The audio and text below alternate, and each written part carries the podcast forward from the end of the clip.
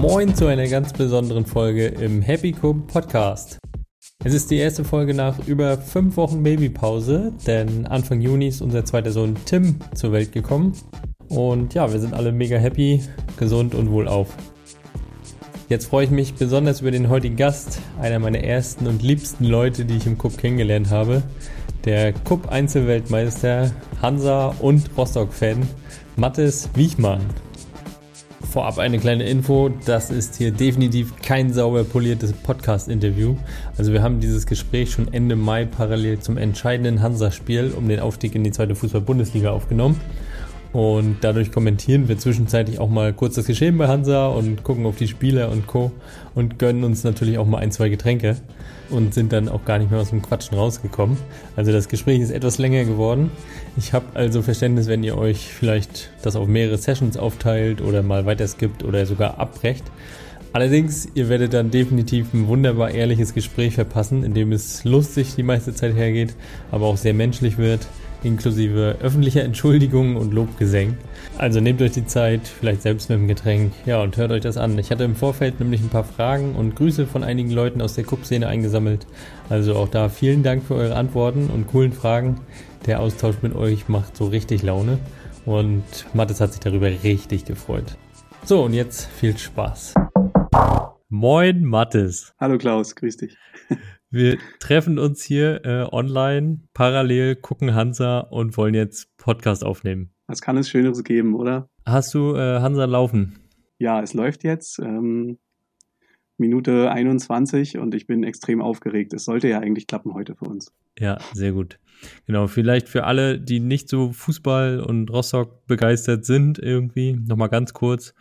Also wir nehmen hier parallel auf, weil bei Hansa geht es heute um den Aufstieg in die zweite Liga nach neun Jahren Abstinenz in der dritten Liga. Und da Mattes und ich beide große Hansa-Fans und Ur-Rostocker sind, ähm, ja, ist das einfach eine Herzensangelegenheit, das hier nebenbei zu gucken und vielleicht auch mal kurz zu kommentieren. Und wir wollen aber trotzdem auch über Kupp sprechen und ich glaube, da haben wir viele gute Themen und dementsprechend auch viel Zeit. Klingt sehr gut. Äh, ich bezweifle, dass wir so viel zu bereden haben, äh, aber wir können uns ja alle Mühe geben.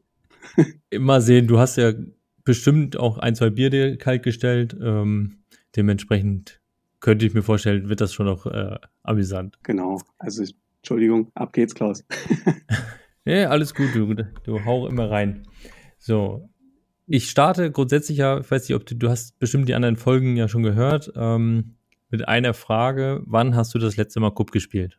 Ja, stimmt. Äh, konnte ich mich vorbereiten, habe ich aber nicht gemacht natürlich auf die Frage. ähm, das, war, das war gewesen, ich glaube, vor zwei oder drei Wochen mit, mit Scuba, mit dem Michael Suber, den ja hier einige kennen. Der war in Dresden und hat sich gemeldet und dann haben wir es spontan hingekriegt bei praller Sonne und ordentlich Wind im Park. Also das Niveau war unten, aber der Spaß war da. War sehr gut. Perfekt. Ja, dann auch schöne Grüße an Scooby. Den sieht man ja auch nicht mehr so oft auf den Turnieren, aber gut, jetzt waren ja auch nicht viele. Stimmt.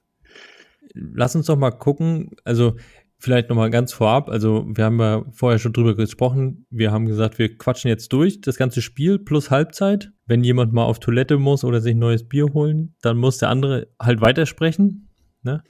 Ich hoffe, du lässt mich jetzt nicht hier ständig sitzen. Naja, eingefleischte Matheskenner wissen, dass das immer mal passieren kann. das, äh, aber du willst jetzt ja nicht äh, auf Klo bleiben lange dann. dann musst ja. du den Laptop mitnehmen. Genau, also je nachdem, wie ich mich hier so fühle, wie ich mich auch menschlich aufgehoben fühle, wirst du dann schon merken, wie lange ich jeweils wegbleibe. ja, gut, also dafür, dass du dich wohlfühlst, habe ich ja hier äh, jetzt die, die nur zuhören, sehen es jetzt zwar nicht, aber ähm, kann ich mal kurz sagen, hinter mir hängt ein Kuppbild, eine Hansa-Fahne, ich habe ein Hansa-Shirt an, ich habe hier noch eine äh, Rostocker Stadionwurst, ein Rostocker Bier, damit du das wenigstens sehen kannst. Mhm. Und dementsprechend solltest du dich zumindest optisch erstmal ganz wohlfühlen, auch wenn ich da trotzdem noch dazwischen bin. Du hast absolut recht. Also ähm, was die äußeren Werte der Übertragung gerade angeht, habe ich absolut nichts auszusetzen und könnte mich dran festgucken, förmlich. Und du kannst ja im Notfall auch immer Hansa auf groß machen. Also. Stimmt. Genau. Gut. Ich habe vielleicht das mal vorweg. Ich habe das mal bei ein paar Leuten angekündigt, dass wir jetzt am Wochenende unser Podcast hier aufnehmen und habe mal ein paar Fragen eingesammelt, weil mir ist aufgefallen, als ich mich so ein bisschen vorbereitet habe, ich könnte dich alles und nichts fragen. Wir haben halt auch schon über viel gesprochen, beide. Und es gibt halt einfach extrem viel. Und deswegen ist es halt auch für mich schwierig, was, was interessiert denn jetzt alle? So, und da habe ich mal so ein bisschen ein paar Leute angehauen und habe tatsächlich eine ganze Menge Fragen bekommen. Also wir haben auch äh, gut abzuarbeiten hier. Mann, oh Mann, ja. ich kann dir schon mal sagen, mit dabei sind unter anderem Scooby, Ole, Franz, Ilja, Henrik, Robert Hanak, Kiff, Vögi, Alex Patzer, Jens Meyer, Grit. Das gibt's bald nicht.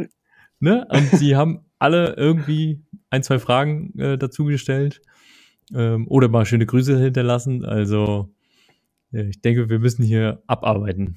Genau, Klaus. Also dann herzlichen Dank und schöne Grüße erstmal an die ganze Gang. Das ehrt mich einmal mehr und ähm, macht, macht große Freude auf ein Wiedersehen recht bald. Die Sehnsucht ist absolut da.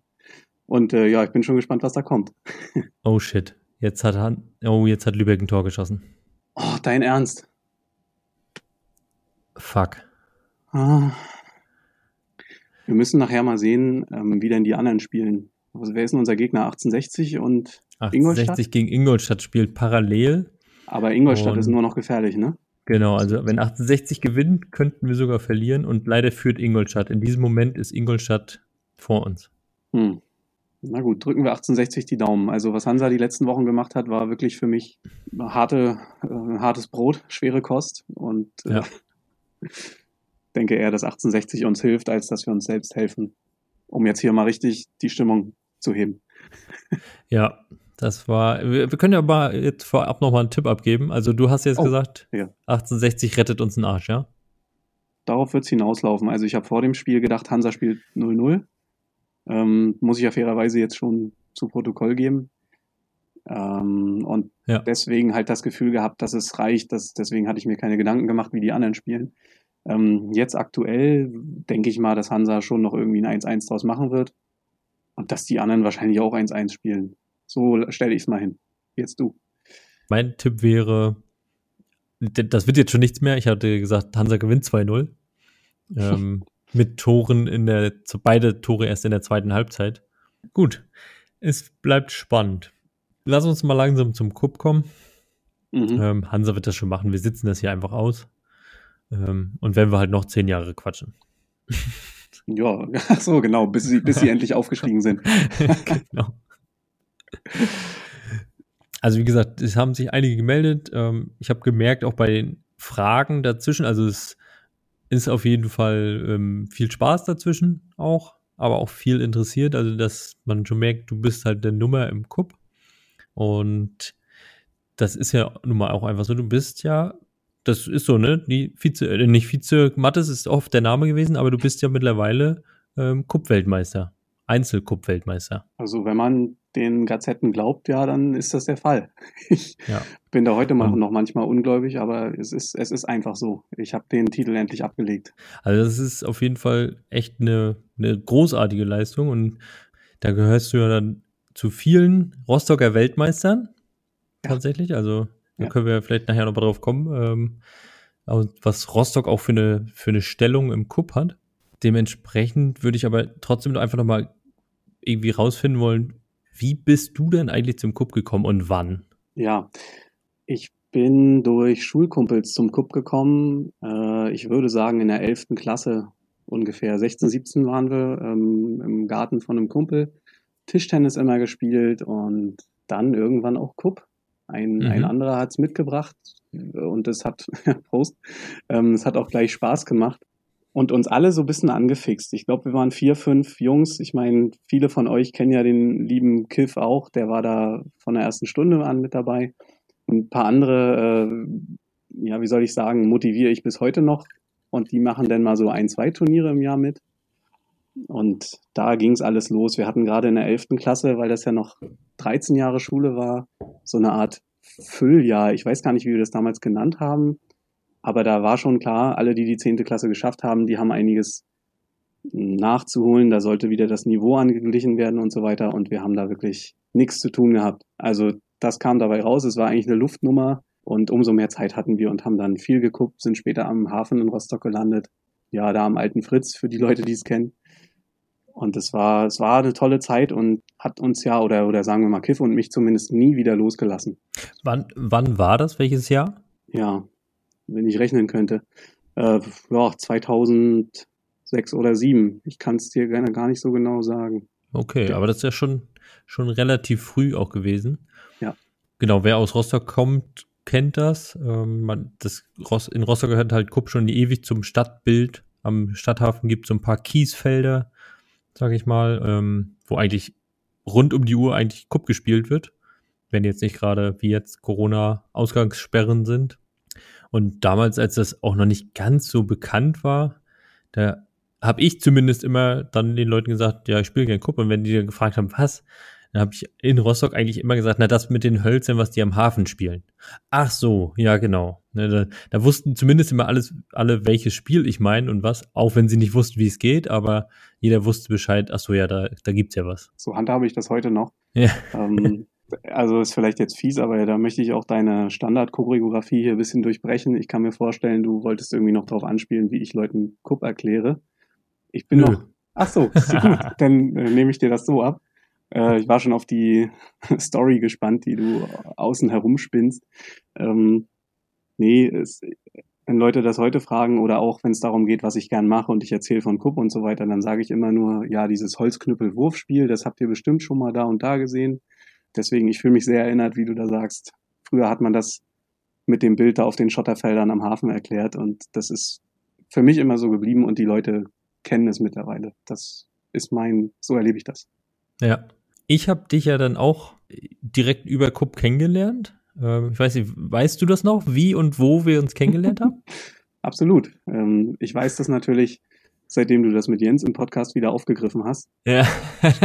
nee, Scherz natürlich. Ich weiß das sehr gut und ähm, äh, ich, ich muss lachen, weil du das bestimmt nicht mehr in Erinnerung hast, was ich für ein Bild von dir hatte, bevor ich dich kennengelernt habe. Weil vom Namen her, ne, habe ich mir natürlich einen Ü60-Typen ja. vorgestellt. Ja. Ähm, wir hatten, glaube ich, Mailverkehr als erstes. Es ging, wir hatten das mitgekriegt über die Hansemesse, dass du dort ähm, ja ein Event planst irgendwie mit acht Mannschaften und so weiter. Und dann hatten wir ein bisschen Mail-Kontakt. Wir waren damals total angefixt. Du kannst ja noch mal sagen, welches Jahr das dann war. Und ja. ähm, da, also es war, es war eine große Sache. Und der Rasen hat schön gestunken danach, das weiß ich noch. ja, genau. Also ich kann das ja noch mal ganz kurz ausführen. Also ich war damals in meinem letzten Jahr ähm, bei der Hansemesse, also im letzten Jahr Ausbildung. Ich habe studiert Messe, Kongress, Eventmanagement und war halt in dem Team Ostseemesse. Das ist so eine Verbraucherschau. Ich sage immer ähm, so ein bisschen Teleshopping nur in Live. Das passt ja dann auch. Das ist halt auch tendenziell eher eine etwas ich sag mal, Messe für etwas Ältere oder da trifft man halt viele Ältere. Und das Partnerland war in dem Jahr Schweden und dann gab es so ein Thema, ja, was machen wir denn als Rahmenprogramm? Und wir haben uns dann ausgeguckt, lass uns doch mal so ein kleines Cup-Turnier machen. Hatten, es gibt auch immer eine große Blumenschau und haben dann da eine große Rasenfläche mit eingebaut, ähm, die halt extra nur dafür wirklich da ja angelegt wurde in dieser Messehalle. Also äh, tatsächlich schon großes, großes Tennis in dem Fall. Also große Sache. Und ich habe dann genau recherchiert. Ich habe ähm, die Cubbings damals gefunden, habe euch gefunden, habe euch ein bisschen angeschrieben und halt angefragt, wer, wer kann da mitspielen und einen kleinen Aufruf gestartet. Ähm, und ich kann mir schon vorstellen, wenn man mich halt nicht gesehen hat vorher, bei so einer Ostseemesse, dann äh, der Klaus Riedel schreibt da von der Messegesellschaft per, per Mail. Äh, da denkt man natürlich erstmal an etwas Älteren, genau. Genau, also Mail war ja selbst damals schon was für alte Leute. Und das passte alles sehr gut zusammen. und äh, naja, dann war ich ja da auch dort schon mit Kiff unterwegs und noch mit unserer guten Freundin Telse. Äh, und, und dann weiß ich noch, dann haben die Cubbings, die waren ja damals schon heißes Eisen im Cup und hatten viel gewonnen und so weiter. Ähm, die haben mir dann so ein bisschen, äh, also im Scherz, im Guten vorgeworfen, ich würde ja endlich mal einen Titel erhaschen wollen, weil, weil sie ja damals nur Support waren und so ein bisschen den Leuten die Regeln erklärt haben. Du hattest die ja sozusagen auf Veranstalterseite gezogen. Ähm, und somit auch der Teilnahme entnommen. Und das war für uns auf jeden Fall der, der Schlüssel zum Erfolg auch. so, genau. War das dein erster Titel? Ja, ich überlege gerade. Ich, ich glaube, es, ich glaub, es war so, ja. Stark. Hm? Ich kann mich auf jeden Fall noch gut dran erinnern. Also das war halt, es müsste gewesen sein 2012 tatsächlich, im März oder sowas, irgendwie Frühjahr 2012. Ich weiß, wir haben in der Mittagspause auch mal zusammen da gesessen, auch mit den Cummings und dann halt damals schon auch drüber gesprochen, Mensch, das Kupp, das hat so viel Potenzial, da müssen wir noch was draus machen und ne, da könnte man dies und jenes und Liegen aufbauen und, und, und. Also die Fantasien sind da gleich richtig durch die Decke gegangen. Ähm, es hat dann aber ja doch ein bisschen gedauert, bis das so ein bisschen ins Rollen kam. Also große Turnierkalender, Verbände oder sonst was gab es damals ja noch nicht. Also du warst ja schon ein bisschen mehr drin. Wie hast du das damals erlebt? Ja, ähnlich tatsächlich. Ähm, alle Vereine, die man heute kennt, die stammen ja auch überhaupt nicht aus Rostock oder sagen wir mal dem Umkreis, wie wir es damals erlebt haben. Da war anscheinend Vereinsgründung und Strukturerschaffung äh, nicht so das Thema, habe ich das Gefühl. Es gab Turniere trotzdem. Der Ehrgeiz war ja früh geweckt irgendwie. Aber richtige Vereine waren dafür lange gefühlt nicht nötig. Und ähm, diese Ligen, diese Ligenbetriebssache oder auch, dass man Bock hatte, Rankings zu erstellen und so weiter, kam viel später, obwohl, wie du sagst, natürlich die Ideen eigentlich früh da waren. Ich kann es mir nicht so richtig erklären, aber es lief halt einfach auch ohne so lange so gut, dass, dass da wohl der Bedarf nicht da war. Ne? Ja, und zu der, zu der Zeit, es gab ja in Rostock schon die ähm, Rostocker Cup Open und die waren ja auch schon richtig groß. Also da haben ja damals schon irgendwas an die 70 bis 100 Teams in den absoluten Höchstzeiten mitgemacht, ne?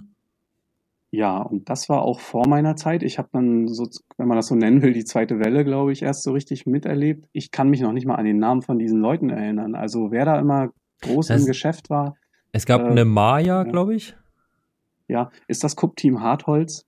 Die Kommt waren die? auf jeden Fall auch mit, da, mit dabei, genau. Dann gab es noch den ach, von Schwedisches Bettenlager hieß das Team dann ja, immer. Das ist Matze, Matze und seine Matze, Gang genau. und, und Rüd und wie sie nicht alle heißen, die haben aber nicht diese Cup Open meiner Meinung nach organisiert. Die hatten ja das Air Cup, mein allererstes Turnier mit meinem guten Freund Max gemacht. Aber die Cup Open, die haben, die habe ich erst später mitbekommen. Ja, ich habe es tatsächlich auch nicht mehr geschafft. Also ich habe ja auch 2012 ähm, davor noch nie Cup gespielt, also vor der Turnierorganisation.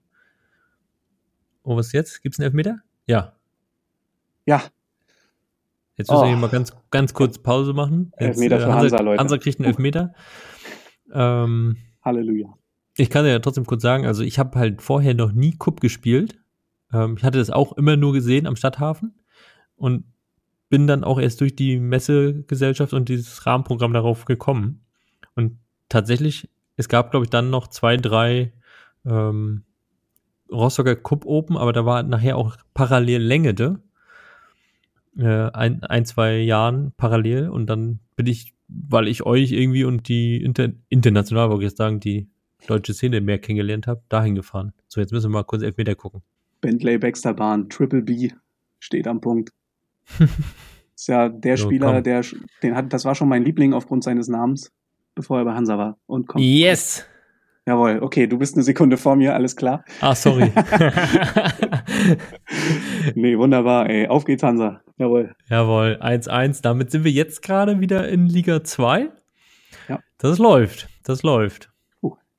Bentley Baxter Bahn. Geil. 42. Minute. Abpfiff. Und die 7500 Hansa-Fans im Stadion, das ist ja eins der ersten Spiele überhaupt, wo wieder so viele Fans dabei sein dürfen, rasten hier natürlich aus.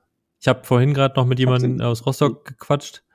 Ähm, es sind wohl mehrere Tausende vor dem Sta vom Stadion und in der Stadt unterwegs und wir wissen ja auch, wer die anfeuert, ne? Das hast du mir vorher gezeigt, dass die alte Hansa-Legende Kevin Pannewitz äh, nochmal ja. mobilisiert hat. Er ist jetzt bis, ein bisschen jünger als wir. Er war ja ein großes Talent, hat aber mittlerweile locker 130 Kilo und ja. ähm, kann das nicht mehr kompensieren. Er war ja noch bei Jena gewesen zeitweise oh, und hat immer wieder Anläufe genommen. Oh, jetzt noch? Nee. Ah, ah, schlecht mitgenommen. Ähm, ja, und sitzt aber jetzt schön auf der Couch äh, heutzutage hauptsächlich, wenn er nicht bei der Müllabfuhr arbeitet. Und ähm, ja, hat jetzt angekündigt, dass er dieses Wochenende vorm Hansa-Stadion stehen will, sich richtig abschießen will und ähm, die Fans mobilisieren zu einer Riesenparty. Ja, absolut. Das, also, ja, das war ein großartiges Video. ähm, äh, Kevin Panewitz muss man dazu aber sagen, er hat ja den letzten Aufstieg von Hansa miterlebt. Ne? Also, Definitiv. Weil er war eine große Nummer, hat dann auch bei Wolfsburg ja unter Felix Magath gespielt und da aber die, den Quelix äh, nicht überlebt, sozusagen. Ne? Also konnte er sich nicht durchsetzen. Der Quelix hat ja extra für ihn den Mount Magath äh, gebaut, um Kevin Panewitz wieder die Kilos abzutrainieren. Aber nicht mal das hat funktioniert. Und da wussten dann alle in Deutschland, Kevin Panewitz ist für den Profifußball am Ende nicht gemacht. Ja. Bei allem Talent, bei goldenen Füßchen wie sonst was. Aber ja, der bringt's körperlich nicht so richtig. Äh, wo wir gerade dabei sind, das ist ja auch ein Riesentalent gewesen und dann abgestürzt. Fällt dir irgendjemand aus dem Cup ein, wo du sagst, Mensch, seit deinen Anfängen gab es mal so große Talente oder große Teams, wo man dachte, Mensch, die werden ja in den nächsten Jahren hier groß dabei sein und dann ja, kam nichts mehr oder, oder, ist, oder ist schlechter geworden? Das ist, da fällt mir nichts auf Anhieb ein. Ähm, es gab viele, wo ich andersrum überrascht wurde, wo ich meinte, naja, die werden es wahrscheinlich nie so richtig an die Spitze schaffen. Ich sag mal, alles, was Paradies Jena war und, ähm, und auch Heger Club Schindhardt, weil die halt lange Zeit einfach einen gewissen Rückstand hatten. Die waren neu in der Szene, ähm, haben mitgespielt, waren super motiviert, aber du wusstest im Halbfinale und so sind die so grün hinter den Ohren, dass du die eigentlich immer kriegst. Und irgendwann war das natürlich nur noch Arroganz, falsche Arroganz, sag ich mal, und wir wurden dann auch rausgekegelt, dass klar wurde, es war eine Fehleinschätzung durch den Ehrgeiz und immer dabei geblieben zu sein, haben sie es sich verdient und ähm, ja, diese Wettkampfhärte irgendwann bekommen. Und ich sag mal, den Abstieg von Teams an sich, den hat man miterlebt, aber dann, dann waren das wirklich welche, die mal an der Spitze gewesen waren. Also das schwedische Bettenlager, auf jeden Fall dann, na, eben was wir gerade benannt haben, die Cup-Team Hartholz. Ich würde auch Strecken oder so anteilig bisschen die Gipfelstürmer zum Beispiel mitnennen, die ja sich wirklich da nachhaltig in die Spitze gekämpft hatten, aber aus meiner Sicht heutzutage im Grunde auf dem absteigenden Ast sind, auch wenn da immer noch viel Qualität da ist. Aber das sind halt nicht so Teams, wo ich sagen würde, okay, die hatten Talent und sie haben dann überraschend wenig daraus gemacht. Also so überhaupt ja. nicht. Wer mir einfällt, das liegt aber auch nicht unbedingt an dem Talent und nichts daraus gemacht, ähm, sondern glaube ich mehr an der ja, Lebensgestaltung und jetzt dann mittlerweile Familien, wäre halt noch die Biersekte. Tja, die sind unter dem Radar geflogen, ja. Die waren schon immer sehr gut, finde ich, und auch vorne dabei. Robbie ist ja auch äh, Weltmeister äh, mit den Cubbings geworden da ist schon wirklich viel Qualität, aber einfach, ja, hat sich das Leben so ein bisschen anders äh, einfach entwickelt und dass sie mehr Familie und weniger Kupp. Also ich würde es bei Robbie halt nicht gelten lassen, eben weil er Weltmeister geworden ist. Aber er war im Cubbings-Team. Hörst du mich noch, Klaus? Ja, ja, ja. Genau. Er war im Cubbings-Team ja auch so der stille Typ. Also dann hieß das Team auch Cubbings oder äh, so dieses Featuring Biersekte oder so gab es einmal, aber er war da schon unterm Radar. Micha, das trifft zu, ja. Ähm, der hat geile Phasen gehabt und dann irgendwie die großen Erfolge nicht gefeiert. Und mir fällt vielleicht Schünchen ein. Die könnte ich mir vorstellen.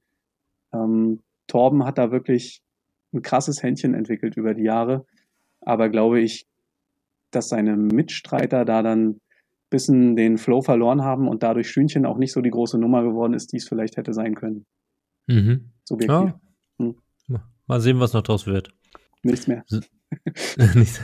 so, hier, Hansa ist Halbzeit. Ähm, jetzt zu diesem Zeitpunkt wäre Hansa in der zweiten Liga. Ähm, wollen wir hoffen, dass das so bleibt und weitergeht. Ich würde sagen, wir starten mal so langsam auch in so ein paar Fragen hier schon rein, weil ja.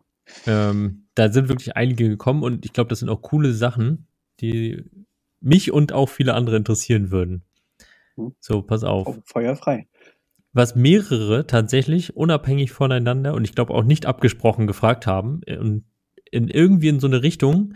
Mich würde interessieren, wann ist für dich ein Cup-Turnier ein gelungenes Turnier? Also welche Kriterien, wann ist ein perfekter Cup-Tag oder Turniertag? Wenn es in dem Sinne gut organisiert ist, dass der Zeitplan funktioniert, und zwar, ich will als Spieler nicht gestresst sein, ich will aber auch, dass es weitergeht, wenn ich dann mein Spiel absolviert habe. Wenn ich dann auf Klo war und mir ein Getränk geholt habe und so weiter. Dann, dass da keine langatmigen Pausen entstehen. Und das ausgewogen zu gestalten, ist eine große Anforderung. Ich habe da zum Teil so ein bisschen mitgewirkt an solchen Konzeptionen und finde das sehr anstrengend, das hinzukriegen.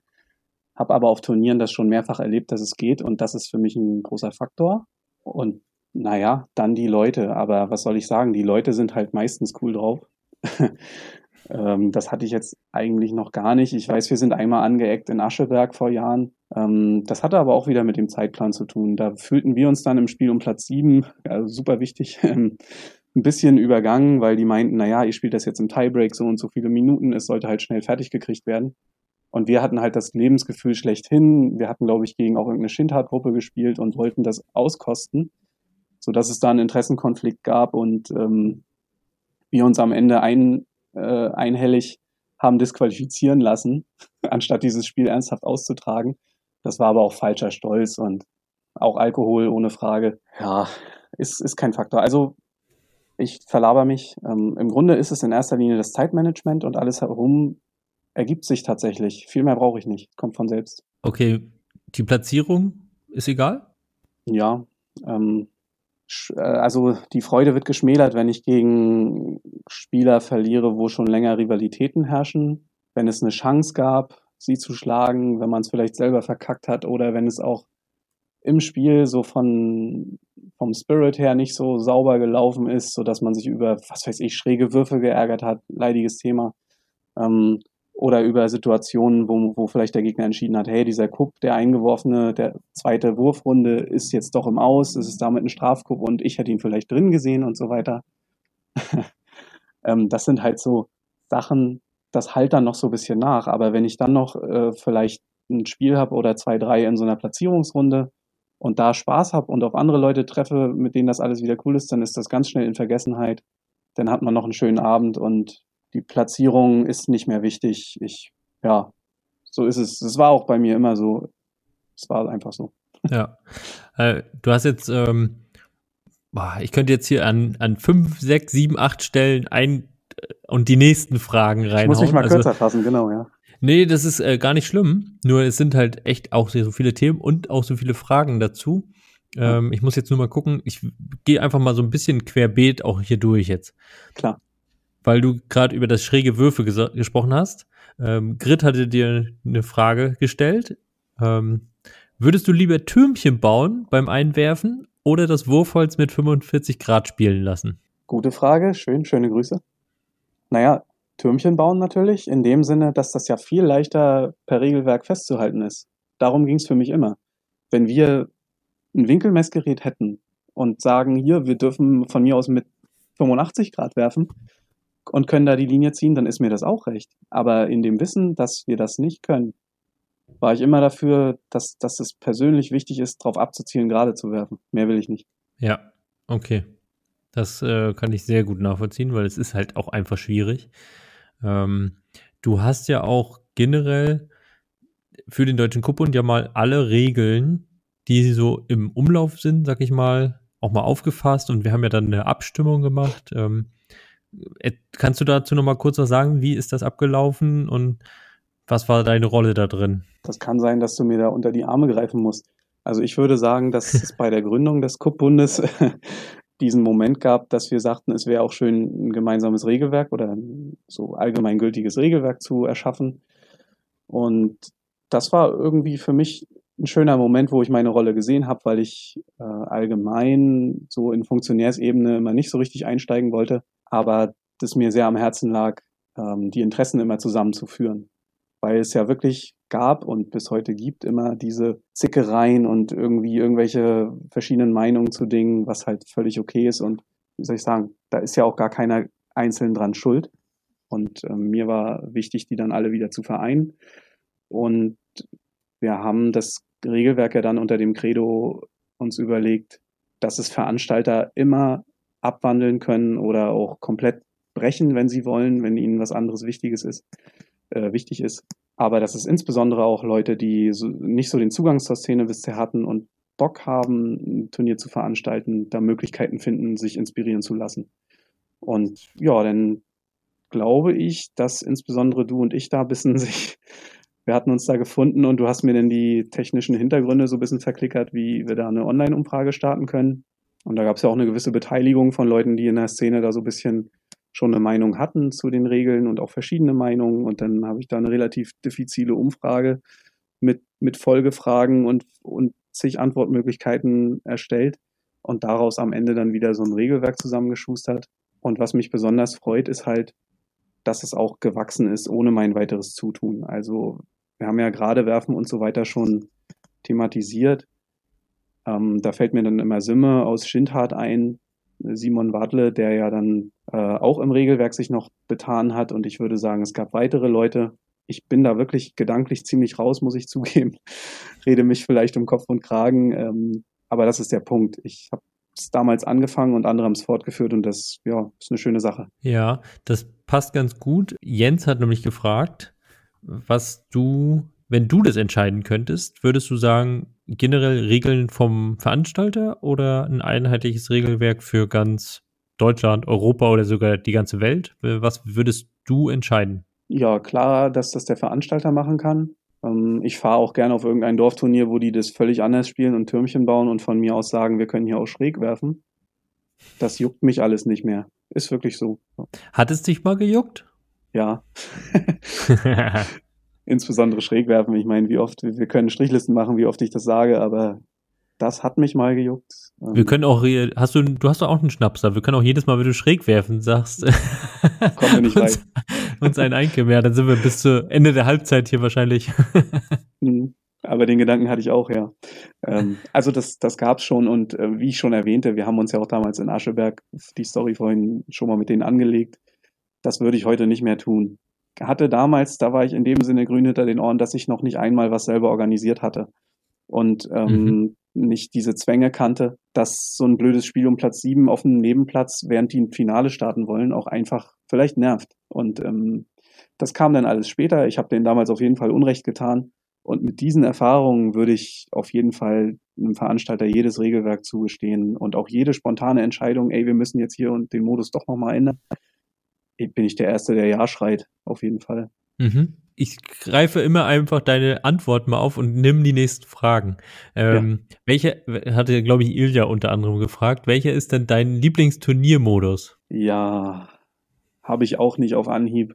Der Mix macht's. Ich erinnere mich jetzt an die Folge mit Stefan, wo du das so ein bisschen auch zum Thema gemacht hattest. Ich, ich mag die alte Romantik, äh, wo hier gerade auch im Hintergrund irgendwas von EM96 läuft. Ist ja heftig. Ähm, ja, das, das ich habe auch gerade Cleansmann gesehen. Genau, genau. Wo du irgendwie im Achtelfinale äh, ja vielleicht ein, noch auf einen anderen Newbie triffst oder so und es noch überraschend weit schaffen kannst. Ihr hattet das Beispiel mit Wales bei der EM genannt. Ähm, Finde ich großartig und soll auch weiterhin passieren. Und ähm, genauso brauche ich auch die Turniere, wo das Schachsystem gnadenlos greift und äh, ja, dann ich würde schon auch sagen, tendenziell immer noch mehr die gleichen oben stehen. Klaus, ich muss die erste Pullerpause ansagen. Gut, dann gib mir mal ein Stichwort, worüber ich jetzt quatschen kann. oh, das ist fies. Ich bin schon geistig weg. Ähm, ja, geh mal schnell, geh mal. Das, das erste Beach Cup würde mich mal interessieren. Da bin ich wirklich geistig nicht in der Lage, wiederzugeben, wie das alles zustande kam. Das höre ich mir danach ja, an. Okay. Ja, alles klar. Bis dann. Gut, Mathis geht kurz auf Toilette. Ähm, genau, erstes Beachcup kann ich tatsächlich kurz mal erzählen. Also, ähm, Ahoy Beachcup ist ja in Rostock. Wir haben 2014 gestartet, also letztendlich zwei Jahre nachdem ich überhaupt Cup kennengelernt habe. Da habe ich damals ja auch bei der Messe gearbeitet und dementsprechend auch ganz gute Kontakte mittlerweile gehabt, äh, viele Firmen kennengelernt, wusste, wie man so ein bisschen was organisiert und hatte einfach ja irgendwie den Bedarf, mich an dieser Cup-Szene zu beteiligen. Ich kam ja nur aus dem Eventmanagement und habe gedacht, ich muss jetzt einfach mal was machen. Hab die waren in der Woche Organisatoren damals angeschrieben und dann sind wir relativ schnell zusammengekommen, haben gesagt, ja klar, das ist nicht nur ein Segel und ähm, äh, ja reiner Wassersport-Event, sondern man kann da natürlich auch andere Sachen ähm, bei organisieren. Ich kannte die Warnemünder Woche auch schon lange, weil da wurde jedes Jahr auch ein großes Beach-Handball-Turnier organisiert. Und tatsächlich habe ich darüber ja auch ähm, Sunny kennengelernt beim Beach-Handball. Und ja, da dachte ich mir, da passen wir doch mit Kupp auch ganz gut rein.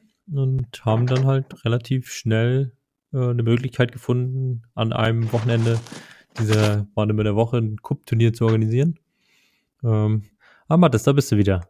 Grüß dich. Und genau, ich sag gerade, wir, ähm, dass ich dann bei der Warne der Woche halt angefangen habe, angefragt habe mit dem äh, Beachcorp und dass ich dann letztendlich relativ schnell halt ähm, ja dafür Werbung gemacht habe, habe gedacht, das war damals wirklich noch so ein bisschen auch einfach mal machen. Ähm, und auch zum Glück, dass die Warne der Woche da so gleich mitgespielt hat und habe dann halt ja, die Sachen, die ich aus meinem Job einfach auch kannte, wie man so ein Event organisiert, einfach auch mitgenutzt und gesagt, ja komm, jetzt machst du mal hier so ein Anmeldeformular. Es war ja auch irgendwie immer so ein bisschen auch Sinn und Zweck, das auch zu lernen und alles mal zu machen und zu gucken, Mensch, wie organisiere ich das denn?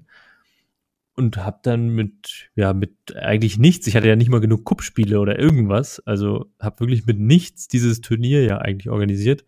Ähm, ihr habt alle beim Aufbau von Anfang an geholfen. Das ist auch bis heute noch so, dass der, der, der Vibe, sag ich mal, beim Beach Cup echt so ist. Alle kommen früh und helfen irgendwie und die ganze Truppe ist da total aufmerksam und hilft, wo es geht. Und es ist ja bis jetzt kein großes Orga-Team oder irgendwas dahinter. Also ähm, ich mache das, Sunny hilft mir und dann sind vor Ort halt irgendwie alle Spieler mit dabei und fassen mit an.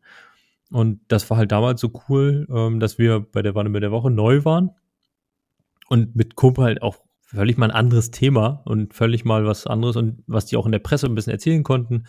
Ähm, ich glaube, in dem Moment wurden dann tatsächlich, oder in dem Jahr wurden die Cubbings auch Weltmeister ähm, und waren dann halt auch mit dabei Nee, stimmt nicht. Das, sie wurden 2013, das Jahr davor wurden sie Weltmeister. Und dann hatten wir halt die Weltmeister beim Cup mit dabei und schon. Und das war halt gleich eine große Nummer, die man so erzählen konnte irgendwie. Und dann war es einfach pure Freude am Strand. Wir wurden zwar nie mit dem allerbesten Wetter versorgt, aber sind auch eigentlich immer ganz gut weggekommen, dass es links und rechts von uns geregnet hat und nicht direkt über uns. So ist das irgendwie weitergewachsen. Und dann ist es ja auch aus dem Turnier heraus durch alle Teilnehmer wie dich, wie ähm, die, das durstige Holz irgendwie weitergewachsen mit sowas wie einer goldenen Ananas oder einer silbernen und Bronze Ananas und so weiter. Ne? Also das ist ja nicht mein Verdienst in dem Sinne, sondern ich habe ja den Rahmen gestellt, wie auch hier. Ich stelle den Rahmen ähm, und ihr seid halt die, die die guten Inhalte liefern, muss man auch einfach sagen. Ja, also das mit dem Wetter war eine rein subjektive Wahrnehmung von dir. Ich persönlich habe es so erlebt, dass ich sehr oft zu viel Wind und zu viel Nässe abgekriegt habe. Nur mal so. ich bin halt oft im Orga-Zelt dann. genau. nee, aber das äh, ist natürlich äh, auch eigentlich scheißegal. Man sieht ja daran, dass die Leute trotzdem gekommen sind. Es war offenbar so schön. Und, und das hat eine besondere Kreativität erzeugt. Dieses ganze Umfeld am Strand in der Sonne oder eben auch bei Regen sich zu bewegen, hat, glaube ich, die Leute nochmal in einen ganz anderen Geist versetzt und teilweise dazu geführt, dass dann eben mittlerweile ja Platzierungen, weiß ich nicht, bis acht, neun, zehn da mit eigenen Pokalen geehrt werden und solche Dinge. Wo hast du das schon? Das ist echt was Besonderes. Und ich erinnere mich äh, an, an das erste Jahr beim, beim Beach Cup spiele ich meistens ja als irgendwie, wenn es geht, wenn ich einen aus der Familie bewegen kann, in Familienformation. Und da haben wir denn gegen, gegen die All-Stars gespielt. Du hattest da ein paar Promis eingeladen. Also ich erinnere oh, mich ja. an, an Marita Meyer-Koch und an, an den Hansesale-Chef, der Name ist mir nicht geläufig. Hol Holger Belgard. Holger Belgard, genau. Und ähm, noch paar andere, da ist es jetzt fies, das kann ich nicht sagen.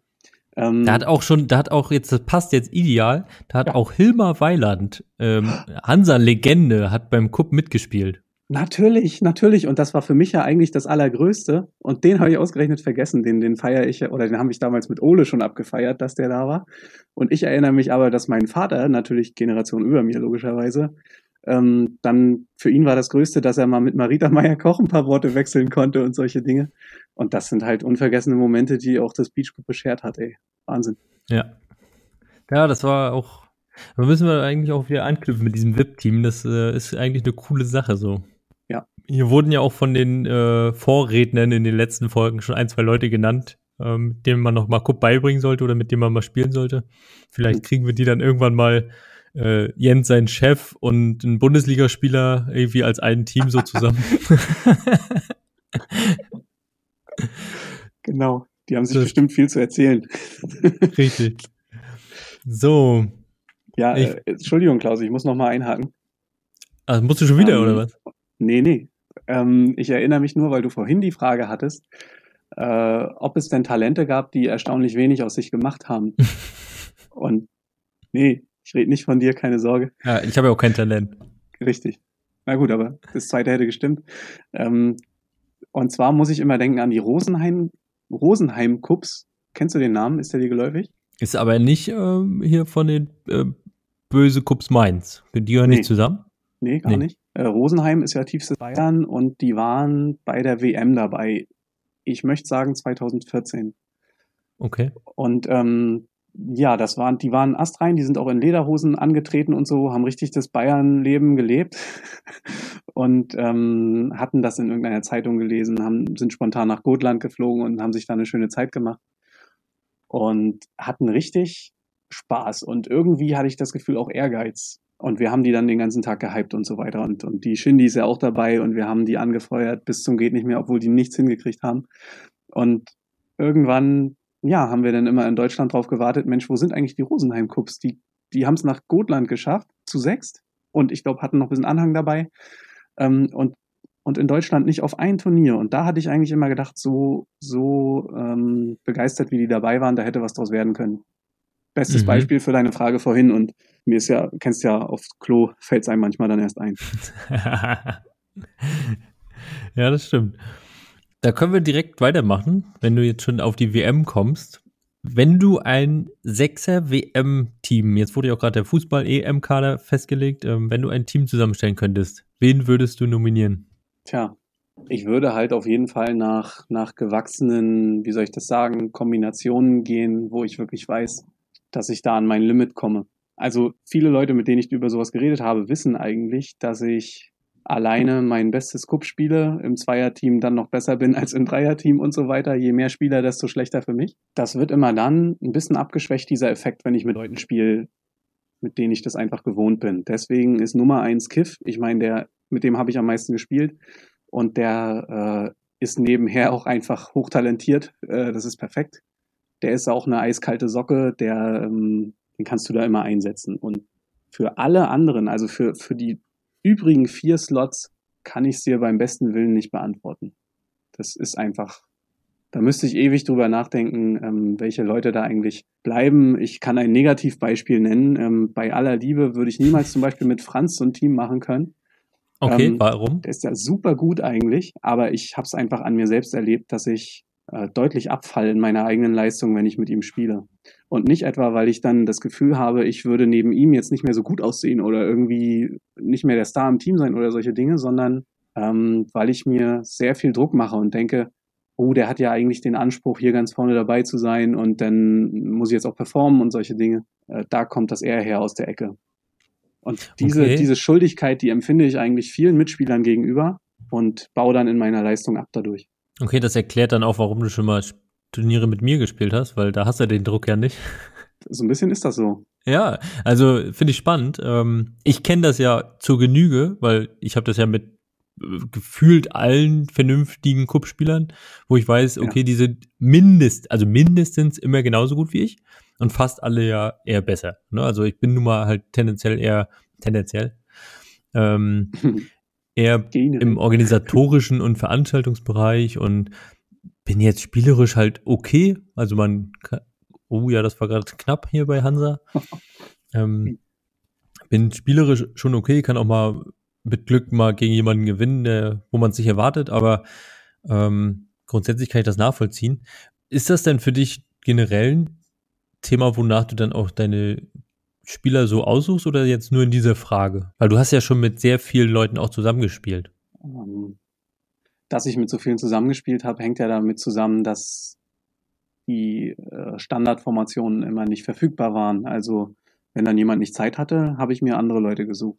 Und ich hatte das große Glück, schon früh einen Namen in der Szene zu haben und, und irgendwie als gut befunden worden zu sein äh, und dadurch immer Mitspieler zu finden. Und mir war auch nicht wichtig, wenn dann irgendwie die Ambition mit dem und dem Team eben nur war, irgendwie einen einstelligen Platz oder so zu erreichen. das war mir immer völlig egal, weil ich zufrieden bin, sobald ich das Gefühl habe, ey, wir haben hier aus unseren Möglichkeiten gut was gemacht. So, dann ist das für mich ein rundes Turnier. Irgendwann gab es auch so einen Rausch, dass ich dachte, oh, ich will mit dem und dem und dem und der und der und der auch nochmal gespielt haben. Da habe ich auch viel umgesetzt. Ich habe irgendwann mal eine Tabelle erstellt, mit wem ich wie oft zusammengespielt habe und da sind über 100 Leute äh, drin. Das Problem ist nur, diese Tabelle ist mit irgendeinem Laptop denn verschollen. Uh. äh, genau, super bitter eigentlich. Ich hatte um, gehofft, dass wir die jetzt hier irgendwie mal ausgraben können und im Rahmen des Pod Podcasts irgendwie zumindest danach veröffentlichen oder so. Ja, also Shoutout an Henrik Menger. Ich glaube, ich habe ihm die mal geschickt. Oder vielleicht auch Franz Ludwig.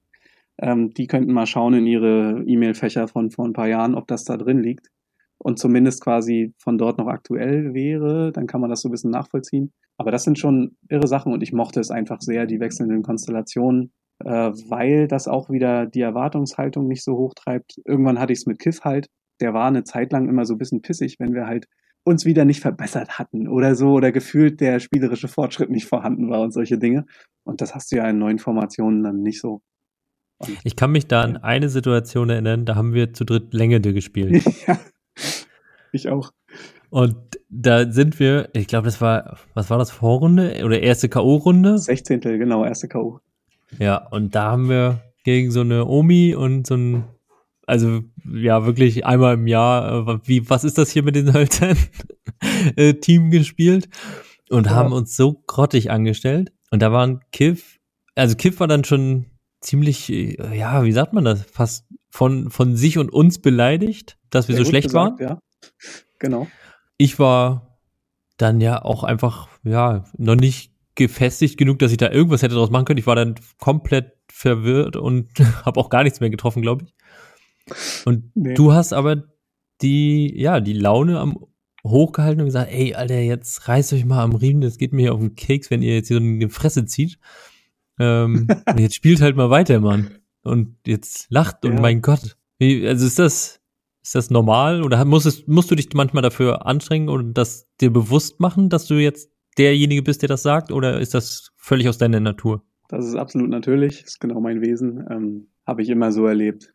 Und ich glaube, ich war dafür einfach sehr oft in Situationen, wo ich so gefühlt der Beste oder das Zugpferd im Team war. Und ähm, ich habe mich dann in die anderen reinversetzt. Also ich habe es ja angeschnitten, wie ich mich fühle, wenn ich nicht so performe, wie ich denke oder wie ich könnte dann brauche ich keinen Druck. Und so bin ich dann immer auf meine Mitspieler zugegangen und das war mir ein inneres Bedürfnis, denen zu sagen, ey, es kann so schwer eigentlich nicht sein. Und selbst wenn wir heute gegen drei Omis ausscheiden, dann ist es auch okay und dann haben die das auf irgendeiner Ebene auch verdient und so weiter und übermorgen lachen wir drüber. Also immer so ein bisschen entdramatisieren und Leute aufbauen und so ist, das passiert ganz automatisch bei mir. Ja. ja, war auf jeden Fall sehr cool. Also das ist wirklich ein Moment, der mir sehr im äh, Gedächtnis geblieben ist, zumal wir das ja dann auch noch geholt haben. Ja, also vielleicht der größte Sieg des RZKKC. Also das war, war wirklich ein, ein prägender Moment. das ist schön und ähm, du bist ja aber auch ein Paradebeispiel des, des wie soll man das sagen, des Nervenbündels eigentlich. Also ja. es gibt wenige Spieler, die so ähm, an sich gut werfen können, aber halt unter Druck auch so krass einknicken können. Ja, es ist tatsächlich, also ich komme ja komme ja aus dem Fußball einfach und war auch da, auch wenn ich äh, jahrelang, also ich habe viel Verteidiger gespielt, aber auch mal ein paar Jahre lang ähm, zentrales Mittelfeld. Und im zentralen Mittelfeld kommst du ja schon eigentlich auch mal in eine Situation, wo du mal ein Tor machen kannst. Zum Abschluss kommen einfach, ne? Und auch da, ey, ich habe es nicht hingekriegt. Ich bin ein guter Vorlagengeber. Ähm, also es gibt eine Handvoll Tore, die ich in meiner ganzen Karriere in Punktspielen gemacht habe. Und ich habe halt bis hoch in die Männer gespielt. Ne? Und da, keine Ahnung, woran das liegt. Also, sobald ich merke, okay, jetzt kannst du das Tor machen oder oh, jetzt kannst du das Spiel gewinnen, ähm, jetzt nur noch den Base Cup und dann den König oder so, es rattert der Kopf so doll und da muss ich echt noch einfach viel mehr Erfahrung wahrscheinlich sammeln oder einfach mehr Situationen erleben, bis man dann weiß, okay, ja, mein Gott, ist wie letzte Woche oder bla bla. Ja, aber das wird nichts mehr. Also das äh, wird ja, sorry, äh, das wird halt Ü30 nichts mehr. Da entwickelt man sich eh schon so schwierig. Und in Sachen Sport und Kupp und Geschicklichkeit, Erfahrungswerte und so bin ich sehr pessimistisch, was das angeht. Also guck dir, guck dir mein Spiel auch hier, das WM-Finale. Ich gucke es ja heute noch manchmal, weil ich auch selbst verliebt bin. Bin ich doch ein paar Mal vor, nach vorne gegangen, hatte noch wirklich einen Kupp auf der Grundlinie und habe den da mit fünf oder sechs Würfen nicht weggekriegt. Und danach wäre der König gewesen. Das ist genau das. Äh, hier in Dresden haben wir halt die ja, geflügelte Redewendung mittlerweile, Finisher-Moves und so weiter. Wenn wir die einfach nicht bringen, dann kannst du es auch vergessen im Cup. Und deswegen war die Combo Kiff Mattes auch immer eine sehr, sehr gute, weil ich im Flow einfach alles rasiere, das ist nun mal so, aber eigentlich Spiele schlecht abschließen kann. Und da war dann Kiff echt der kaltschnäuzige Typ, der die einfachen Würfe in einer Engelsgeduld da weggemacht hat. Das ist deshalb so stimmig. Ja, geil. Hier, wo du gerade sagst, Mattes und Kiff, ähm, du musst raten, wer das hier ist. Warte, ich muss jetzt gucken, dass ich nicht zu viel verrate. An dem PKO 2014 habe ich Mattes das erste Mal gesehen und wusste schon im Vorfeld, dass er gut war und zur Spitze gehörte. Er spielte mit dir und Kiff. In diesem komischen Modus von, da, äh, von damals spielten wir um Platz drei. Weißt du schon? Das waren ziemlich sicher Vögi und Aline. Oder liege ja, ich falsch? Richtig. Ja. Vögi, Vögi hat das geschrieben, genau. Großartiges Spiel. Ähm, da muss ja dann noch, noch jemand dabei gewesen sein. Tut mir leid, da habe ich jemanden jetzt nicht auf dem Schirm. Ich Aber weiß es auch nicht mehr ganz genau. Ich glaube, ja. es war Tatanka. Gut möglich, ja. Würde ja Sinn ergeben, genau. Die Konstellation war wohl so. Das war richtig. Jetzt weiß ich auch, warum nee, ich mit, Vögi, hm? mit Röschi, Entschuldigung. Hat er geschrieben hier. Mit Röschi spielt echt, er. Ja? Guck mal, also wir haben echt verdient verloren, auch wenn ich mir das so anhöre. Ähm, das war Röschi kannte ich nämlich schon. Und jetzt ergibt das Sinn, dass ich Philgi und Aline besser im Gedächtnis habe, weil ich die bis dahin irgendwie noch nicht so richtig mitbekommen hatte. Und, und der Spirit aber besonders angenehm war. Das war ja total krass eigentlich, weil ich mich unfassbar wohl gefühlt habe in diesem Spiel, auch wenn wir das ja am Ende verloren haben. Aber es war eigentlich auf Augenhöhe, es war super fair und angenehm und witzig. Und so wie ich mir Kupp halt unbedingt wünsche. Und deswegen war das Spiel auch was sehr, sehr Besonderes. Auch wenn wir eigentlich ja mal äh, dieses Turnier auch gewinnen wollten und da dann eigentlich das Ganze sein ja. Ende gefunden hat. Ähm, aber da war wieder der Sport größer als das, was irgendwelche Einzelnen wollen. War ein tolles Spiel. Ja, du, ist schön, wie du das sagst, fair und so wie Kupp sein soll. Äh, Vögi hat noch dazu geschrieben, das war ein Spiel auf ganz schlechtem Niveau.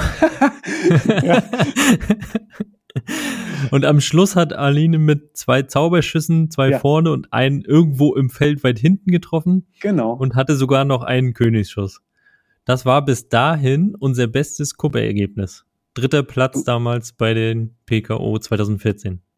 Das klingt jetzt so, als hätte sie drei Würfe gehabt. Dann waren die doch nur zu zweit oder habe ich das falsch verstanden? Zwei vorne plus einen im Feld. Also das war so ein. Ah, ja, ja. Ein so eine Zauberschüssel halt, ne? Genau. Genau alles auf einmal getroffen. Ja, also war ja auch immer witzig, also bei, bei aller Nettigkeit und so. Und ich sage das auch voller Respekt, dadurch, dass sie ja so eine zierliche kleine Person ist. Auch immer besonders beeindruckend, wenn die denn diese langen Würfe daraus geschleudert hat und so weiter. Und geschleudert gerade, aber ich ja. es geworfen hat. Also vernünftig und, geworfen. Genau. genau, also so wie man sich halt wünscht.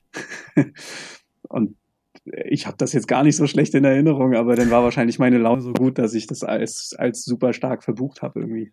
Ja, sehr schön. Ja. Kann ich mal hier gucken, wen haben, wen haben wir noch an Fragen? Ich mal kurz was Schnelles hier. Glaubst du, dass du einen Vorteil hast, weil du so groß bist beim Werfen?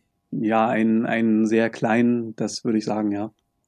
Also ich mhm. mache ja so eine Wurfbewegung in Richtung Standwaage und der Moment, wo dann das Holz meine Hand verlässt oder der Ort, ist tatsächlich verhältnismäßig weit vorne im Feld schon. Aber das wiegt überhaupt nicht dieses, dieses Brain Game auf, was ja in allen Menschen vorgeht. Mhm. Was Kupp eigentlich ist, wie du auch schon mal gesagt hast. Ja. Wie viele Teamnamen musstest du dir wohl in deiner Karriere schon überlegen? Tja, schätzungsweise 30, 40 so. Krass. Würde ich schon sagen, ja. ja. Der erste war ja damals, war das gleich von Anfang an? Ruckzuck kaputt Club? Nee, nee, der erste hatte, der war von meinem Kumpel Max. Ähm, der hat uns Geheimfavoriten genannt beim Aircup da in Rerik damals. Ah ja. Und, und da war sogar ein Schreibfehler, also er hat Favoriten hinten mit IE geschrieben. und wir haben auch alles verloren, also das passte alles zusammen. ja, sehr gut. Genau. Das ist ja wie bei beim Ahoy Beach Cup, wo jedes Jahr mein persönlicher Favorit ja. das Team spielt. Ja, das ist auch gut, genau. Der RZKKC ähm, ist dann recht bald geboren worden und zwar wichtig, als wir das erste Mal nach Berlin gefahren sind. Das hieß, glaube ich, auch Deutsche, nee, German Cup Masters oder so ähnlich. Oh, was ist hier los? Ja. Hatte ich mein Auge kurz auf Hansa, Entschuldigung. Ähm, die Cup Masters in Berlin und da ja. wussten wir, wir fahren jetzt hin, äh, wir zeigen uns in der weiten Welt, in der Großstadt, dann brauchen wir auch Pass endlich auf, einen Namen. Ich, warte, ich muss dich ganz kurz unterbrechen. Erzähl du mal deine Geschichte, ich gehe ganz kurz mal auf Toilette. Ist gut. Und, und äh, hol mir ein neues Bier. So. Na dann, Prost, bis dann. Ja, grüß euch Leute. Erstmal noch ähm, meine herzlichen Grüße an alle, von denen ich jetzt schon gehört habe, dass hier Fragen äh, reinkamen und Grüße und so weiter. Das ehrt mich sehr. Und ich habe jetzt nicht immer instant zurückgegrüßt. Das werde ich auch weiterhin nicht tun, wenn da noch mehr kommt. Aber wärmt mir doch sehr das Herz in dieser langen, schon kupplosen, turnierlosen Zeit. Ähm, genau, was wollt ihr eigentlich wissen? Der RZKKC, da haben dann irgendwann auch Max und ich, der schon erwähnt wurde, vorm Computer gesessen und rausgefunden, dass es Reimseiten gibt. Und äh, dann haben wir halt das Wort Kupp, glaube ich, einfach nur eingegeben. Nichts gefunden damals. Die Algorithmen haben es noch nicht hergegeben. Und dann sind wir selber auf Ruckzuck gekommen, haben das nochmal eingegeben und dann wurde es irgendwann langsam. Und es, es, sollte, es sollte holpern, aber gleichzeitig eingängig sein. Und äh, wenn ich mich erinnere an diverse Turniere, wo das dann später auch skandiert wurde von wirklich nicht nur unseren Landsmännern, sondern auch in der Schweiz war es ja teilweise beliebt oder in Österreich habe ich es oft gehört. Ruckzuck, kaputt, Club, Rostock. Also geile Erinnerung. Ich bin heute noch froh darüber. Ähm, und der ist eigentlich immer geblieben, aber wir mussten ihn abwandeln, sobald dann sozusagen andere Spieler im Team waren und ähm, auch die ja schon teilweise eigene Teams, äh, Teamnamen hatten. Grüß dich, Klaus. Ähm, Hallo. War gerade dabei, dass also die RZKKC-Story, die kannst du dir danach anhören. Ja, gerne. Ähm, aber es geht darum, dass wir dann ja auch immer von wegen neue Teamnamen und so das wichtig fanden, die Einflüsse der Gastspieler sozusagen irgendwie geltend zu machen. Und ähm, wenn es da sowas schon gab, dann gab es immer zig Namen, Namensabwandlungen von RZKKC, wie man das noch machen könnte. Scuba hat irgendwann ein Shirt gemacht, wo, wo ja, glaube ich, auch 50 Buchstaben am Ende drauf sind, die alle irgendwelche Vereins- und Teamkürzel und so in sich tragen. Das war sehr inflationär, aber ich denke, geschadet hat uns das alles nicht. Achso, und beißt da nochmal ab. Bin aber soweit durch mit der Story auf jeden Fall. Wie findest du denn, jetzt hatten wir von Grit neulich gehört, dass der Einfall zu Iltis kam ja auch von dir. Wie ist denn das für dich, dass die jetzt mit Shirts und Pullovern und als festen Teamnamen damit immer rumlaufen? Ja, total geil eigentlich. Also ich, ich hätte an deren Stelle da keinen Bock drauf gehabt, sozusagen, was eigentlich eine, eine Kreation von wem anders ist, so zu zelebrieren und auszubauen. Aber ich bin damit absolut cool und finde es toll. Und, und ich war ja, ich fand ja den Namen auch gut und ähm, hätte ihn wahrscheinlich selber im Sande verlaufen lassen. Deswegen ist das 1A, dass sie das gemacht haben und sie haben mir auch irgendwann ein T-Shirt geschenkt und solche Nummern. Das ist ja großartig einfach nur, ja. Kann ich nicht anders ja, sagen. Ja, geil. Sehr cool. Weiter geht's hier in unserer Fragerunde. Ich spiele dir mal jetzt kurz was vor. Ich hoffe, dass du das verstehen kannst dann. Deines äh, Stargastes würde mich dann folglich interessieren, wann er gedenkt, das erste ähm, Cup Einzelweltmeister Merchandise Programm äh, auf den Markt zu bringen. Ich glaube, es gibt zahlreiche Interessenten. Das so, erste Frage. das kann auch wieder nur er sich einfallen lassen. Also für die, die es nicht verstanden haben. Ole Christopher Storm, großer äh, Funktionär des Cup-Sports auch. Das, wir haben das manchmal. Wir sind ja wirklich mittlerweile sehr gut befreundet, dank Cup. Ähm, Situationen, in denen er irgendwas erzählt und ich wirklich mir denke, ey, was soll ich denn darauf antworten jetzt schon wieder? so. Und äh, eigentlich ist es so. Ich verstehe ihn so, dass er quasi durchaus sich eine Cap aufsetzen würde, wo irgendwie draufsteht, yo, hier Mattes Wichmann 2019 Weltmeister oder irgendwas. Und da dreht sich mir natürlich alles um. Bei, also ich mag den Fame, das ist schon so, aber so dann auch wieder nicht, das ist zu doll. Ähm, ja, also auf, auf einem Spaßniveau, auf einer ironischen Weise können wir das gern diskutieren. Aber im Real Life wird es das nicht geben. Nee.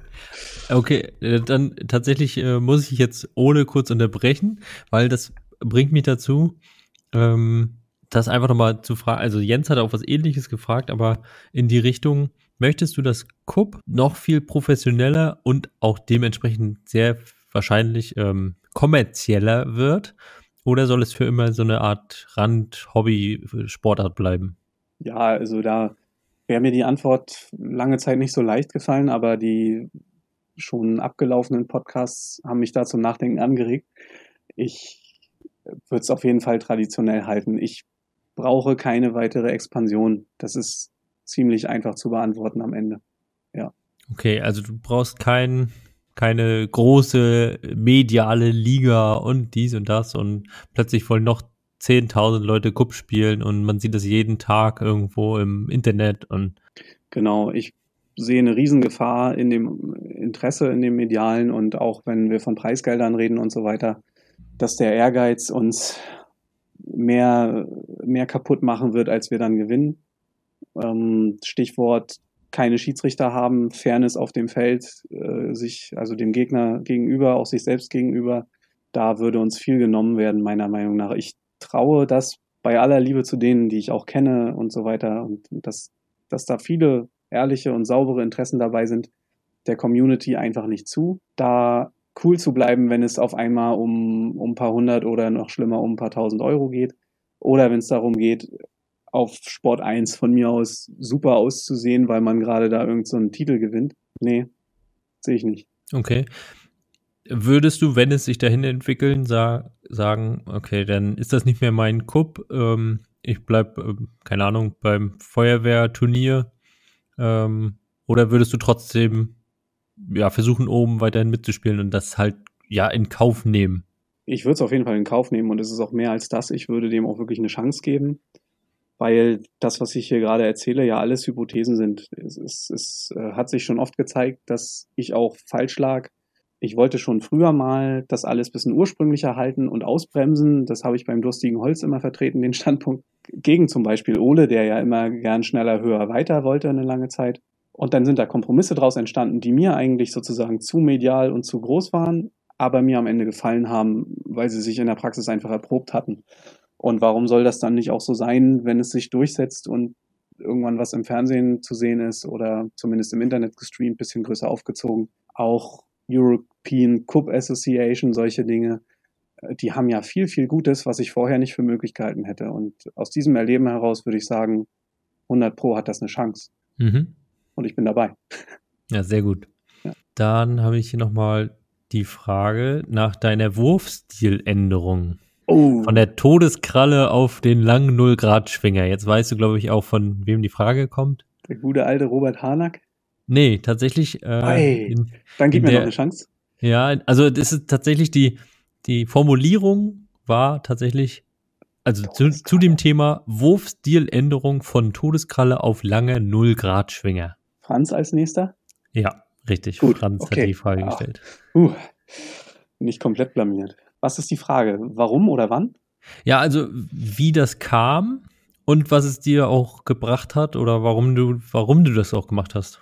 Ja, also es hat mir alles gebracht auf jeden Fall. Ich, wär, ich war da an einem Leistungslimit angekommen mit der Todeskralle. Erklär noch mal ganz kurz ja. für die Leute, die das nicht kennen, was die Todeskralle ist. Ja, du kannst es mir jetzt nicht nur zeigen, du musst es erklären, wörtlich. Ja.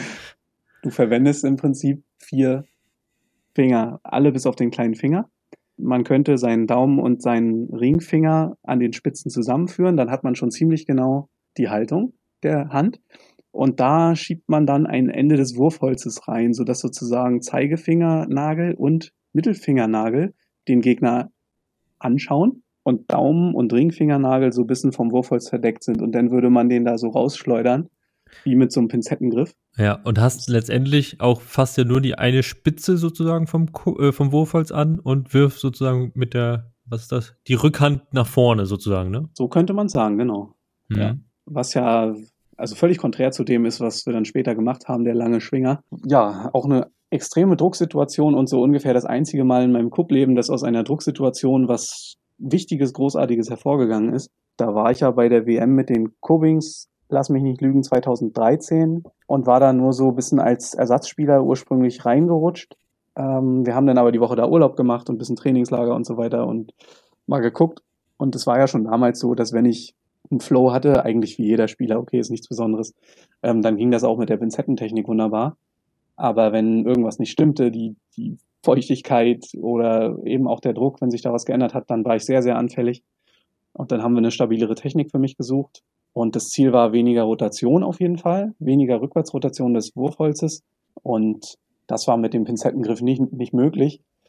Und dann habe ich so, so irgendwie reingelegt, wie das eigentlich heute viele in der Hand haben. Kann ich jetzt nicht so gut erklären, ist glaube ich auch überflüssig. Ja, es, es war ein merklicher Effekt. Es ging auch gerade mit dem Kupf WM-Set sehr, sehr gut.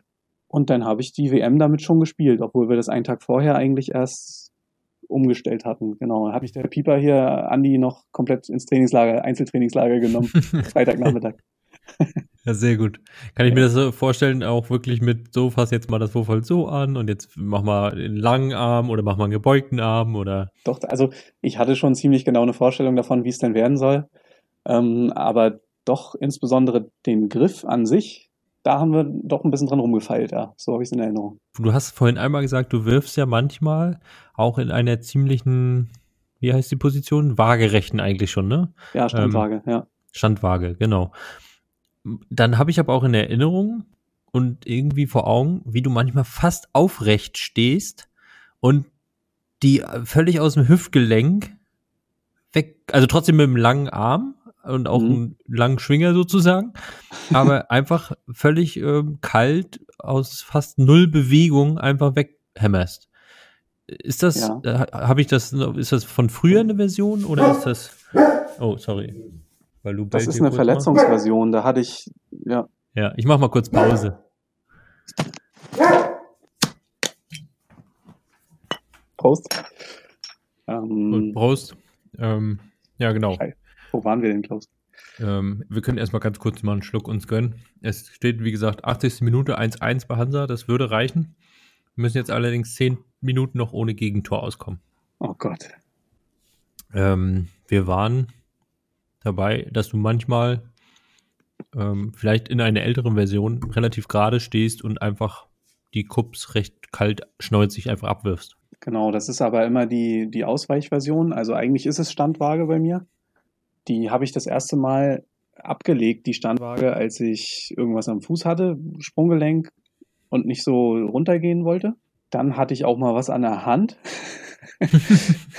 ähm, wo sozusagen das unangenehmer, wenn ich mich so runtergebeugt habe und da so viel Blut immer jedes Mal reinschoss. Da habe ich die Wurfbewegung ein bisschen ja, starrer gemacht. Gelegentlich auch, wenn es glitschig ist. Also wenn ich quasi keinen so sicheren festen Stand habe, weil ich ja nun mal in dem Moment nur auf einem Fuß bin und dann auch den Grip brauche, weil da viel Schwung drauf ist auf der ganzen Anlage und dann muss das, da muss es halt stimmen. Und ähm, ja, wenn ich das aber auch einen ganzen Tag mache, tut auch irgendwann meine Hüfte oder keine Ahnung, wie das jetzt anatomisch ist, kann uns Franz sagen. Also das, wo im Prinzip mein Oberschenkelknochen im Becken ist, da reibt es dann bei mir gefühlt. Und da kann es auch sein, dass ich quasi ein bisschen hüftsteif werde, genau. Das ja, ist immer die 1 ja auch bei, den, bei deinen langen Knochen, die du da erstmal ähm, in die Waage bringen musst, auch nicht so verwunderlich. Nee, also man kann mir schon gratulieren, was ich trotz meiner körperlichen äh, Nachteile so draus mache. Ja. Wie groß bist du? 1,95. 1,95, okay. Ja. Und du, Klaus? Ein bisschen kleiner. Äh, ich, weiß. ich weiß es tatsächlich nicht ganz genau. Ich glaube, ich würde behaupten, seit äh, seitdem ich schon Vater und verheiratet bin, noch wieder ein Stück kleiner. Oh, ja, ja. Ähm, aber 1,88, 87. Früher waren es mal 89. Ja, man sagt zusammen. Ja. ja. So, dann, dann habe ich noch mal, hier steht in meiner Frageliste, oder ist auch eine, ist auch eine Gruß- und Anmerkungsliste. Oh, fantastisch. Ja. Ähm, ich glaube, dass Mattes noch nie ein Perfect Game in seinem Leben gemacht hat oder maximal ein bis zwei. Kannst du dazu was Total, sagen? Definitiv. Ähm, erstmal richtig. Es gab noch keins. Ich möchte eine Anekdote voranschicken. Ich war, ähm, glaube ich, beim hier, Gott, wie hieß es denn? In Basel immer. SMP, hieß das mir auch so? Schurschott, genau. Ähm, und ab da rum, wir sind weit gekommen. Großer Moment damals mit Simme und Jens gewesen. Ähm, wir sind Zweiter geworden und irgendwann kristallisierte sich schon raus, so ab Achtelfinale, wer da die Guten sind. Dann kam irgendwie Nado vorbei und meinte, ah, ich kann jetzt den Akzent leider nicht nachmachen. Ähm, wie, wie, also weil wir gerade lief alles super und so. Und sie dann, ja, wie viele PGs hast du denn schon? Und ich wusste gar nicht, was sie überhaupt wollte, weil ich diese Abkürzung noch nicht kannte. Und habe dann gedacht, hä, was, wie jetzt, was meinst du? Und hat sie mir das erklärt und so. Und ich, nee, noch nie und so. Und sie hat dann erzählt, wie viele sie schon hatte und die anderen alle und so. Und das war wohl irgendwie total normal, 1000 PGs zu haben und so. Und ähm, sie konnte es nicht verstehen, weil wir ja augenscheinlich gar nicht so schlecht waren, aber dass es noch gar keine PGs gab, das war dann wieder komisch für sie. Dann soll ich dich ähm, auf jeden Fall von dem anderen Ausweis der Deutschen, dem äh, Fisch, Piper auch nochmal ganz, ja. auch ganz herzlich grüßen. Gibt es ja nicht. Oh, und ähm, ich soll dir sagen, äh, dass du in der Cup-Welt vermisst bist und dass du unbedingt wieder häufiger auf Turniere fahren sollst, auch international. Oh ja. Ähm, ich würde jetzt sagen, gut, jetzt waren ja auch gar nicht so viele, ähm, aber wie ist denn so deine, deine Aussicht, wenn es jetzt wieder losgeht mit ein paar Turnieren? Äh, bist du, hast du Zeit, hast du Bock, ähm, auch mehr als in der Umgebung irgendwo? Willst du, wo willst du hin? Ja, definitiv habe ich Zeit und Bock. Rückblickend glaube ich, habe ich mich damals zu viel verzettelt in Wald- und Wiesenturnieren. Ähm, für mich geht es eigentlich darum, auch ein paar freie Wochenenden zu haben. Also es gab ja Phasen, in denen wir 15, 20 Wochenenden im Jahr mit Kupp verbracht haben. Das ist zu krass für mich. Und äh, wenn ich dann aber einfach auf zwei, drei Dorfturniere verzichte und stattdessen ähm, rumreise und auch insbesondere ja wieder mehr in die Schweiz, darauf spielt er ja an, ähm, fahre, dann ist das für mich auf jeden Fall eine gute Sache und das habe ich auch vor. Und äh, zuvorderst, und das sage ich jetzt nicht, weil ähm, das von Fisch kommt, ähm, ist es auf jeden Fall der KCU A-Cup, wo ich wieder hin muss. Den habe ich erst einmal erlebt, aber es war ein absoluter Traum und das soll es auch wieder sein. Ja. Fisch, ich liebe dich auch. Sehr gut. Genau. Keine äh, kleinen Spoiler-Alarm, also mit Fisch planen wir auch einen Podcast hier. Das kommt überraschend. Ja, ganz, ne? Sehr schön. Wie bringt man Jüngere und den Nachwuchs zum Kuppspielen? Kannst du dazu was sagen? Ja, also zwei Sachen kann ich da sagen, zwei Szenarien. Das eine ist, was äh, Grit auch angeschnitten hat. Die Lehrer-Community im Kupp ist sehr, sehr groß. Das heißt, die haben viel mit Kindern im Berufsalltag zu tun und könnten das da äh, wie geartet auch immer einfließen lassen. Definitiv. Sie hat da ja beschrieben, wie sie es macht. Ähm, ich weiß von Kiff, dass er das auch probiert hat. Er ist auch Lehrer. Und ähm, ich habe da ein bisschen unterstützt zeitweise, aber äh, quasi in der Anfangsphase, wo es überhaupt noch nicht gut lief. Und ähm, jetzt von meinem Erfahrungsschatz her funktioniert das gut, wenn du im Park bist. Hier in Dresden, also haben wir so einen Standardpark, der bei mir nicht weit weg ist, wo auch das BRN-Turnier ist für alle, die da schon mal waren. Da kommen ja laufend Kinder vorbei. Also eigentlich Menschen aller Altersklassen. Und ich habe auch nicht jeden Tag Bock, dann immer es irgendwelchen Leuten zu erklären oder möchte manchmal auch einfach nur, gerade jetzt bei Corona, äh, eins zu eins gegen meinen Kumpel spielen. Dann ist man auch vielleicht nicht immer so super einladend, brauchen wir ja alle nicht lügen. Ähm, aber allgemein ist es schon so, wenn da Leute kommen und Bock haben, und das sind auch oft Kinder, dann spielen die mit, Learning by Doing. Das ist es halt beim Cup. Jeder, der mal versucht hat, die Regeln zu erklären, äh, ohne praktisches Holz dabei, hat ja irgendwann immer gesagt, ey, wir müssten es eigentlich einfach mal spielen. Und ja. so ist es halt. Ja, ja absolut. Oh Gott, zwei Minuten ähm, noch, Klaus. Oh Gott. Ja. ja. Wir können ja noch ein bisschen weiter quatschen. Ja, ja klar. nee, ich meine nur, ich bin super, super gespannt nebenbei. Da ist, der, da ist unser Rostocker Bürgermeister. Oh, das ist er. Okay, habe ich ewig äh, noch nie live gesehen. Der übrigens auch Klaus heißt. Aber mit C, ähm, oder? Ja, Klaus mit C, genau. Kann er ja nichts dafür. Ähm, und er ist ja, muss ich mal ganz kurz hier ein, reinwerfen, er ist ja ähm, großer ja, Befürworter jetzt auch von diesen ganzen Eröffnungsschritten gewesen, also cleveren Schritten. Und äh, da haben die Fans das jetzt auch ein bisschen ihm ja auch mit zu verdanken, dass sie jetzt mhm. da sein dürfen. Kleine Anekdote, ich habe mit ihm tatsächlich schon mal zwei Cup-Turniere gespielt. Es gab ähm, in Rostock immer so einen Start-up-Day, ähm, von, von der Uni organisiert und da war er vorher IHK-Chef und war dann halt auch immer mit da für ein Grußwort oder sowas und da gab es zum, zum Ende, zum Feierabend sozusagen noch so ein kleines Cup-Turnier und da hat er zweimal mitgespielt und zweimal gewonnen mit mir und noch meinem Freund Sydney Berlin, äh, schöne Grüße.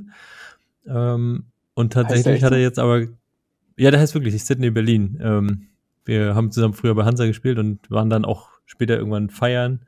Und tatsächlich war das ja oft immer so der, der Aufmacher, ne? Ja, moin, wir sind Klaus und Sydney Berlin. Ja, genau. äh, nee, und ähm, tatsächlich könnte ich mir vorstellen, dass wir hier vielleicht Klaus Ruhe Matzen auch nochmal irgendwann im Podcast haben. Ähm, der ja, wie gesagt, er kommt aus Dänemark, ähm, ist Rostock-Fan, ähm, Rostocker Bürgermeister. Sein Unternehmen heißt Möbel Wikinger, ähm, was ja. er aufgebaut hat. Und er hat uns auch schon tatsächlich mal beim Aue Beach Club unterstützt, ähm, da mal Strandkörbe mit hingestellt und so. Also ja, er ist äh, Fahrradfahrer, sagt, Zani guckt hier gerade noch so ein bisschen. Er organisierte die Hansetour Sonnenschein, für die wir auch ein Cup-Set gemacht haben. Äh, teuerste Cup-Set der Welt, glaube ich, immer noch für ja, über 400 Euro versteigert. Stimmt, wer hat's noch geholt am Ende? Ähm, ja, wurde vor Ort versteigert tatsächlich dann. Genial, ja, großartig. nee, und da äh, muss ich gerade einfach mal kurz hier einhaken und eine Lanze für ihn brechen, ähm, weil Find ich ihn gut. tatsächlich auch sehr, sehr sympathisch finde, muss ich sagen.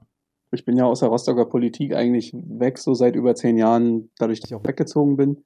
Äh, krieg's aber über meine Mutter mit, die ist großer Fan von ihm. Bei Möbel Wikinger muss ich denken an diese äh, Materia-Trikots von den mhm. Rostocker. Robben. Ist ja auch ein, ein, Verein, zu dem du eigentlich noch mehr sagen könntest. Äh, Beach-Fußballverein. Äh, und ähm, Materia immer als großer Sponsor dabei. Und da ist, wenn ich mich nicht äh, täusche, auch auf dem Ärmel Möbel Wikinger immer dabei. Und diese ganze Vernetzung in Rostock, das ist schon ziemlich cool. Ja, ja. alles zumindest, was ich davon mitbekomme. Ja, absolut. Also, guck mal, ähm, Materia und Möbel Wikinger als Klaus Ruhr Matzen sozusagen waren halt von Anfang an da Unterstützer bei den Rostocker Robben, die mittlerweile, ich glaube, sechsmal Beachsoccer äh, mhm. deutsche Meister sind. Es ist halt auch einfach so herrlich, wenn man dann sieht, dass der Bürgermeister mit Materia sich im Arm liegt und die das zusammen abfeiern. Ich könnte wetten, wir sehen heute noch irgendwann ein Bild, wie die, die zusammen alle irgendwo jetzt beim Rathaus waren. Jetzt ist jetzt es vorbei. Sie, Klaus. Wir haben's. Ja. Hansa ja. Forever, Leute, wir haben's. Wir haben's, wir haben's geschafft. Oh, ich hab Gänsehaut. Oh, ich hab Gänsehaut. Krass. Wir sind in der krass. zweiten Liga zurück. Ich muss mal hier ganz kurz den NDR-Ton mal mit anmachen. Ja.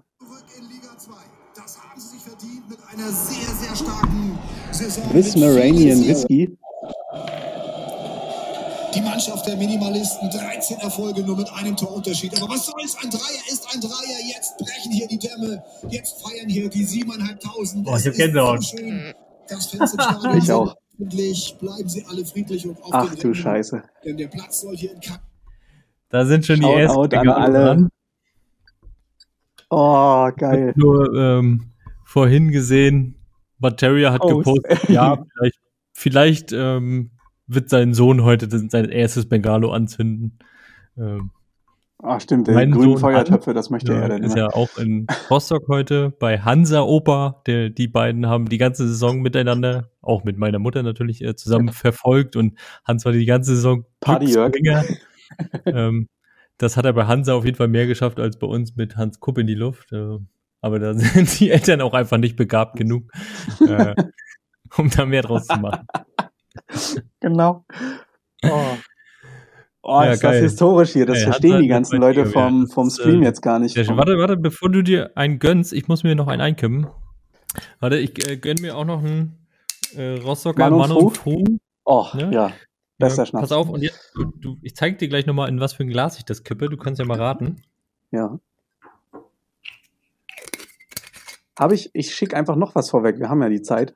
Ja. Wir sind ja gerade erst bei einem Zehntel unseres Podcasts angekommen. Äh, genau. Ähm, wir, ähm, ich habe noch nicht einen rostigen.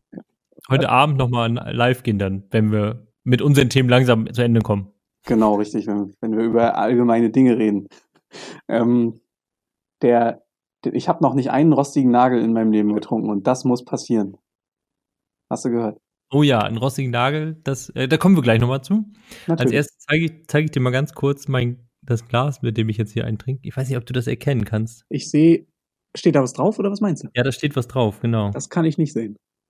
Siehst du das Logo da vielleicht ein bisschen? Na, ist das auch in so milchig gemacht, das Logo? Ich, ja, genau. Ich kann nichts für dich tun, Klaus. Das, das Getränk ist auch milchig. Okay, also das tatsächlich ist das Glas von äh, meiner Lilla WM-Sieg mit den Cubbings. Oh, crank, ne? Also herzlichen Glückwunsch nachträglich. Ja, genau. VMI Cup 2015 steht hier drauf. Rhone Gotland. Ähm, Heftig. Ich habe ja, ich habe ja nicht viele Preise gewonnen äh, im Cup, aber das ist der größte, den, oder? Kann man? Ja, schon. Auf jeden Fall. Das würde ich sagen. Am Ende ist immer so eine Frage, ne? Es ist ja einerseits der 17. Platz bei der WM, ähm, andererseits war das auch ein Riesentitel natürlich, äh, weil wenn ich überlege, gegen wen wir dann alles gespielt haben, ähm, ist das schon eine Leistung. Nur sind wir halt mit einem ganz anderen Ziel natürlich in das Turnier gestartet. So, jetzt gönnen Gut, wir uns ja, erstmal kurz, kurz ein. Das ist ja der Punkt. Wir, wir trinken jetzt genau. Warte, auf Hansa und auf 2015 Klaus. nee, erstmal erst auf Hansa und ähm, dass die jetzt lange in der zweiten Liga bleiben. Ähm, und dann können wir dieses Interview das nächste Mal wieder zur ersten Liga-Aufstieg dann nochmal machen. Ja, ich bin dabei. Prost. Prost.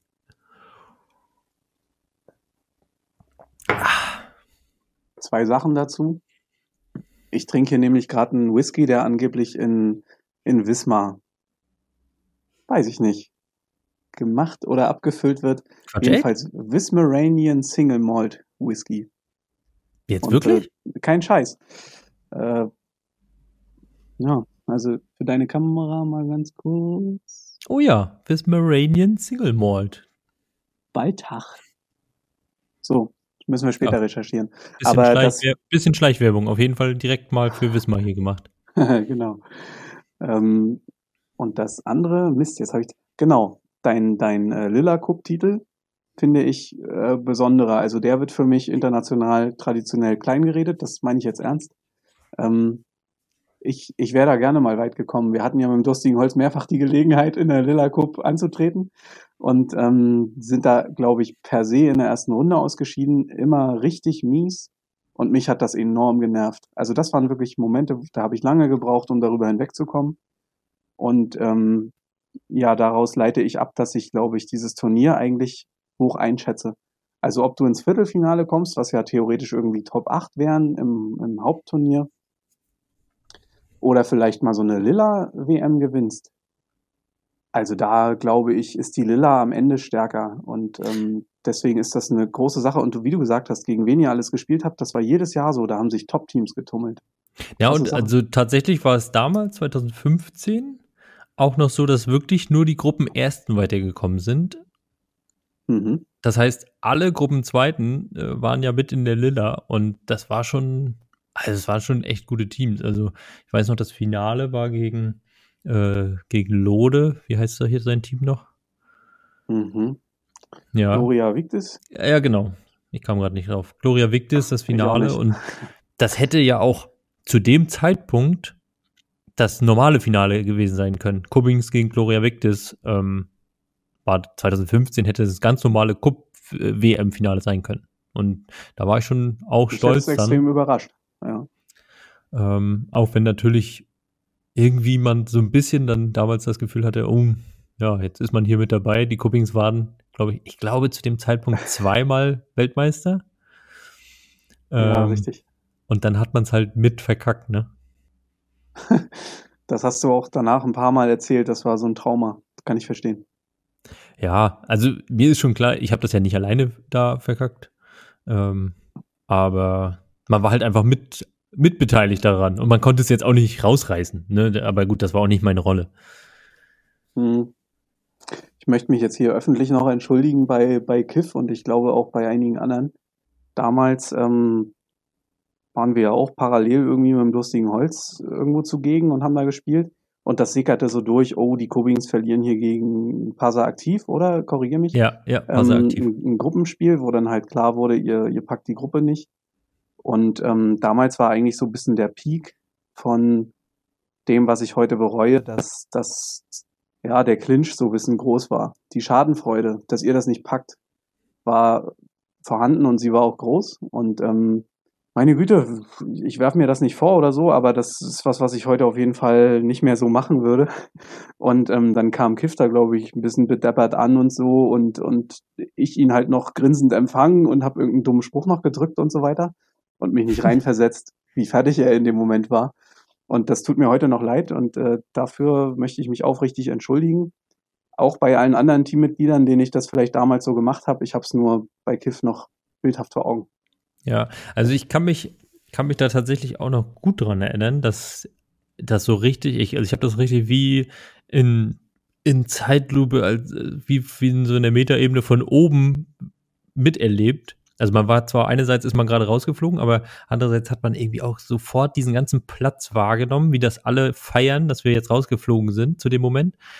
Für mich war das ganz abstrus irgendwie, weil ja, ich, für mich wäre ja auch ein Weiterkommen der größte Erfolg da dann gewesen. Ähm, ja. Man fühlte sich sowieso irgendwie komisch, dass man, also überhaupt, dass ich dabei sein durfte, war eine Riesenehre. Und ich wusste halt, dass ich zu dem Zeitpunkt ja auch definitiv nur einfach einen Spieler bin, den sie noch brauchten. Ähm, und keine Ahnung, warum sie keinen anderen gefunden haben, weiß ich nicht mehr genau. Ähm, ja. Aber das war eine ganz komische Situation. Man ist dann rausgeflogen, alle haben das so gefeiert. Ich konnte es aber trotzdem irgendwie auch verstehen, weil es war auch zu dem Zeitpunkt damals so eine, so eine kleine Übermacht der Cubbings seit zwei, drei Jahren, die gefühlt alles gewonnen haben. Wirklich alles. Ähm, und ich weiß auch noch den Donnerstag und den Freitag, wo man dann nachher schon da viel geguckt hat, am Freitag haben wir einige Freundschaftsspiele gemacht gegen Schweizer, gegen Schweden und so weiter. Und wir haben alle Spiele gewonnen an dem Abend. Äh, und auch teilweise sowas von deutlich. Ähm, ich weiß noch, Ole hat mir abends dann noch, äh, saßen wir kurz zusammen, hat er gesagt, ey Klaus, ich habe euch heute spielen sehen. Herzlichen Glückwunsch, ihr werdet morgen Weltmeister. so, ne? Und, ah. und dann ist man auch irgendwie morgens schon so aufgestanden und dachte, dass man Weltmeister wird, so ein bisschen, oder das werden kann, sagen wir so. Ähm, ja. Ist dann halt nicht passiert, ne? Ähm, der, aber ich konnte es trotzdem aus der Sicht der anderen irgendwie verstehen. Hab's jetzt auch nicht als ganz gehässig oder so irgendwie wahrgenommen, aber diese Schadenfreude war, glaube ich, auch so ein bisschen, wie sagt man so schön immer, ähm, so Neid musst du dir auch verdienen, ne? Und das hatten die Cubbings zu dem Zeitpunkt einfach. Ähm, und ich wusste, dass das nicht gegen mich gilt, weil ich hatte ja vorher nichts gewonnen. Stimmt. Ja, also du hast völlig recht. Das hätte ich jetzt nur sonst noch nachgeschoben mit dem Neid. Äh, ist ja sowas von richtig. Ähm, das, das konnte man ja damals nicht zugeben, aber natürlich war da super viel Neid dabei, dass die über Jahre dominiert haben. Und wenn man auch mal nah dran war, dass sie einen trotzdem immer noch besiegt haben und diese Dinge, das, das hat uns mürbe gemacht. Und ähm, das habe ich nicht sehen können, dass es der Neid ist. Und da, hm, wie soll ich sagen, also nimm, nimm Robert, äh, wir waren eine Zeit lang richtige Freunde, so ohne, ohne Störgeräusche. Und das, das gebe ich offen zu, das hat dann gelitten teilweise über diese Konkurrenz auf dem Feld, über Streitereien mit gerade werfen. Ich meine, er wird es mir nicht übel nehmen, wenn ich das jetzt so sage, weil, weil wir auch weiterhin eine Ebene haben, die, die sehr respektvoll und lustig und auch freundschaftlich ist, nur eben anders als ganz früher. Und ähm, das, das mag ja auch alles im Wandel sein. Aber damals war das wirklich die schlimmste Phase, wo, wo nämlich auch alle, alle unter den Cubbings ja gelitten haben, sag ich mal, in der deutschen Szene zumindest. Ähm, wir, wir wollten alle mal was reißen und haben es einfach nicht hingekriegt. Und ja, dementsprechend ist die Schadenfreude groß und sie können es aus heutiger Sicht als Kompliment nehmen. Das ist Ihnen bestimmt schon früher klar geworden als mir. Ja, das äh, kann ich, wenn wir next, next Spoiler, ähm, auch ein Robert Hanak wird hier bestimmt mal im ähm, Podcast auftauchen. Auch überraschend. Jawohl, Alter, sehr gut. Ähm, das werde ich ihn dann mal fragen, wann er das eigentlich wahrgenommen hat, dass das mhm. bei vielen vielleicht auch Neid ist. ne? Früh. Er ist ein schlauer Junge. Ja. Okay. Ja. Also ich bin übrigens, äh, um das mal so zu sagen, jetzt, um, also das Thema mal abgehakt gerade, ähm, sehr zufrieden hier mit unserem Interview. Ähm, weil nicht. erstens, Hans ist gerade aufgestiegen. Das ist, ja. das war das Hauptziel. Oh, Alter, ähm, jawohl, wir haben's. Ne, das haben wir geschafft. Und Ich habe seit, weiß ich nicht, seit Wochen, Monaten mal wieder zwei Bier und einen Schnaps getrunken. Aber das ist schon lange her. Ja, wann hat man aktuell die Möglichkeiten, ne? Ja, also ich seit Mittwoch, aber okay. Ja, siehst du? Ja. Vielleicht sollte ich die Frage stellen. Nicht, wann hast du das letzte Mal Cup gespielt? Sollte eigentlich einhergehen, aber okay. Ja, ja wann, ähm, wo wir gerade bei dem Thema sind, auch die Frage kam nochmal. Mhm. Äh, Al Alkohol im Cup oder ja oder nein? Ja, also insgesamt ja, je nachdem, wie weit du das jetzt ausstaffieren äh, möchtest. Na, sag doch mal, wie du es gestalten würdest, vielleicht, wenn du jetzt zum Beispiel Veranstalter wärst. Pass auf. Ich würde das mal verknüpfen wie mit dem Turniersystem. Es sollte halt alles geben. Es, es muss diese kleinen Turniere geben, wo du alles machen kannst, wo ein Festivalcharakter aufkommt. Auch über den Alkohol machen wir uns nichts vor. Das ist ja auch nicht per se familienunfreundlich. Also denken wir an andere Dorffeste und so weiter. Auch da sind viele Kinder dabei, Kleinkinder, alle Altersklassen und es funktioniert, dass auch die Alten sich teilweise wirklich abschießen, wenn man mal ehrlich ist. Das ist jetzt nicht per se was Schlimmes. Ähm, und so verstehe ich das eigentlich auch in Sachen Cup-Turniere. Wenn wir davon reden, dass das irgendwann ins Fernsehen soll, ganz weit gesponnen, hat für mich Alkohol dort auch keinen Platz. Hörst du mich? Ja, ja, ja. Ja, ja dein Gesicht war so kalt. Ja, ich habe äh, Hansa nebenbei, ich hab nebenbei ja. Hansa verfolgt. Stark, du hast nicht mal geblinzelt, Alter. Uh. ähm, ja, also das, deswegen muss es eigentlich beides geben. Aber für mich sind Turniere meistens einfach besser, da ich das als Wochenendgestaltung sehe und da meinen Spaß haben will und mich dann nicht zügeln will. Natürlich kann man auch ohne Spaß Alkohol haben, um jetzt diese Phrase mal zu dreschen, Prost. Ähm, aber wenn ich bei einem Turnier mir was genehmigen kann, ist das einfach eine runde Sache. Ich sehe Freunde, ich bin draußen auf der Wiese, da würde ich in jeder normalen Konstellation sonst auch sagen, ey, lass uns ein Bier trinken. Ich glaube, das möchte ich nicht hergeben, ähm, wenn das ein Opfer wäre auf dem Weg der weiteren Professionalisierung. Dann ist es das für mich nicht wert. Nee. Ja, obwohl ich auch behaupten würde, dass du ja auch dich da schon im Griff hast. Also du kannst schon auch mal ein Bier zu viel trinken, ja, aber ähm, hatte ich jetzt beim Kuppspielen eigentlich nie das Gefühl, dass du da irgendwie währenddessen schon übertrieben hättest. Also, dass du eigentlich dich da immer im Griff hast auch. Das ist ja bei manch anderen schon zumindest auch sichtbar anders. Jetzt warst du zeitweise unterbrochen. Ich habe verstanden, dass du sagst, ich hätte das halbwegs im Griff und so weiter und dass es wahrscheinlich andere Spieler gibt, die ausrasten, ne? Ja, genau. genau. Ähm, stimmt schon. Ähm, es geht aber ja auch darum, was abseits deines Sichtfeldes teilweise passiert ist. Und da gibt es einfach Sachen auch in meinem Leben und auch im Leben vieler anderer, die allgemein als anständig rübergekommen sind. Ähm, Dinge, die nicht fernsehfähig wären, ohne Frage. Also ich werde nicht aggressiv, ich mache Leute nicht fertig oder so, aber ich trete teilweise auch in einer völlig gesellschaftsunfähigen Form dann auf, das könnte man keinem antun. Das ist einfach so. Mhm. Ja. Also ich hatte bis jetzt immer, wenn wir uns mal ein paar Bier gegönnt haben, egal ob ähm, bei der WM oder in Rostock oder auch äh, in Längete, Schindhard, ähm, hatte ich tatsächlich bis jetzt immer sehr viel Spaß und nie das Gefühl, dass du ja irgendwie die Kontrolle verloren hättest oder ich dich, keine Ahnung, zurückbremsen müsste oder sonst was. Genau, also ich wurde auch selten zurückgebremst. Das gab es vielleicht gefühlt zweimal, ähm, dass Leute mich zum Beispiel auch der Polizei gegenüber äh, bremsen mussten. Das ist im Kontext eines Turniers schon passiert zum Beispiel. Ähm, eines Cup-Turniers? Ja. Das war meine Die Heim Geschichte möchte ich jetzt kurz hören. Heimreise von Schindhard ähm, mit, mit Ole und Kiff. Und das war noch Samstagabend. Äh, das ist völlig klar. Da muss man sich kaum reindenken, wie das war mit mir.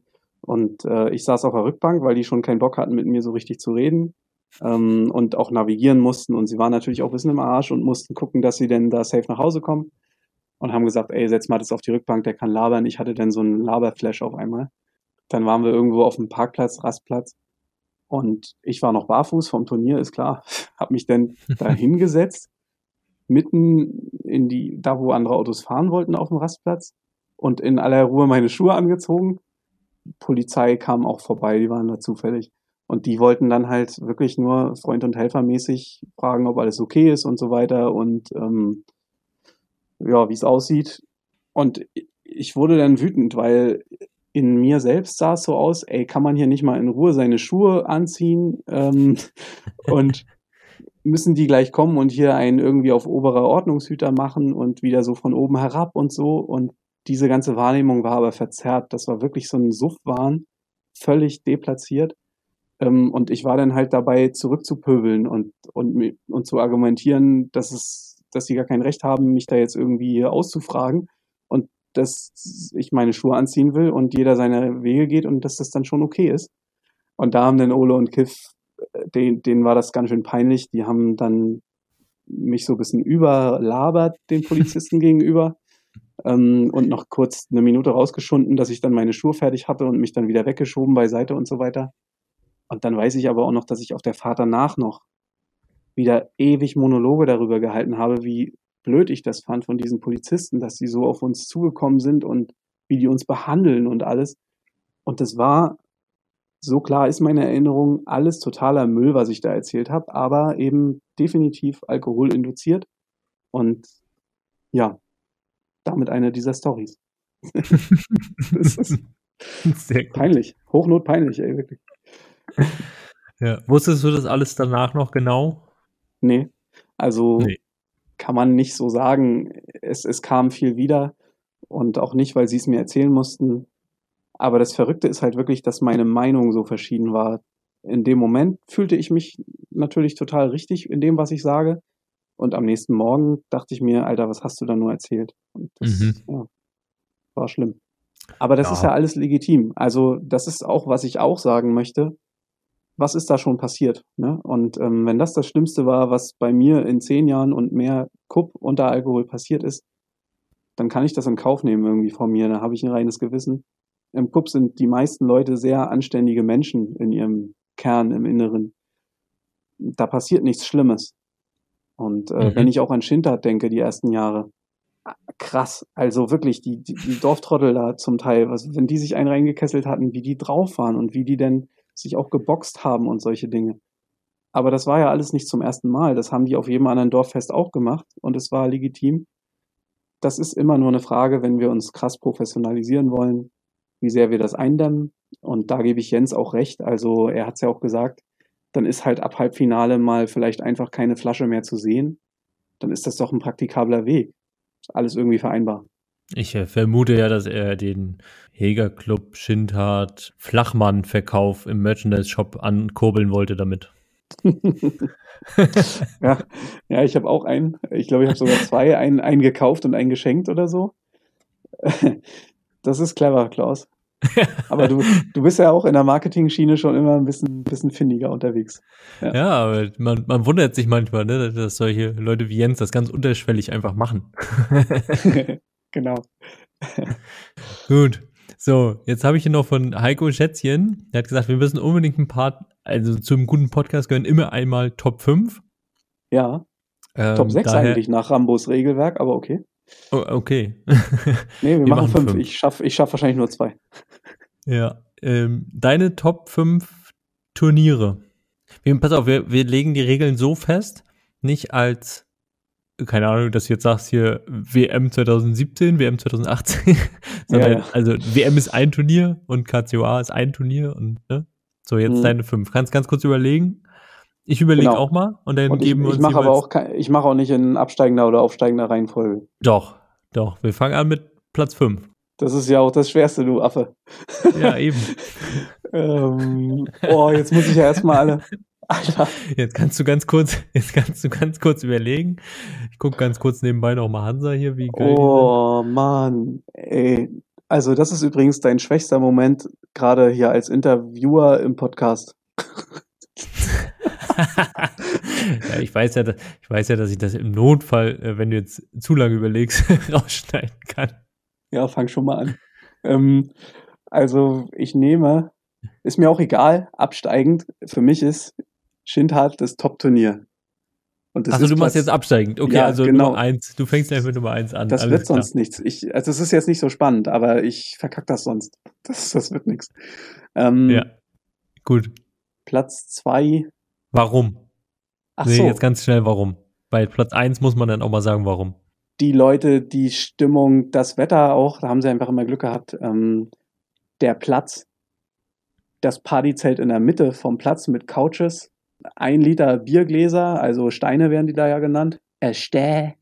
Und ähm, äh, diese Rebknorzspieße, also die Verpflegung rundherum, großartig. Dann, was Jens angeschnitten hat, diese unfassbare Gastfreundschaft, als wir da ankamen und uns das erste Mal im Kuppleben wie irgendwie was Besonderes gefühlt haben. Das sind alles Erinnerungen, Gegenwart, Zukunft, alles, was da reinspielt.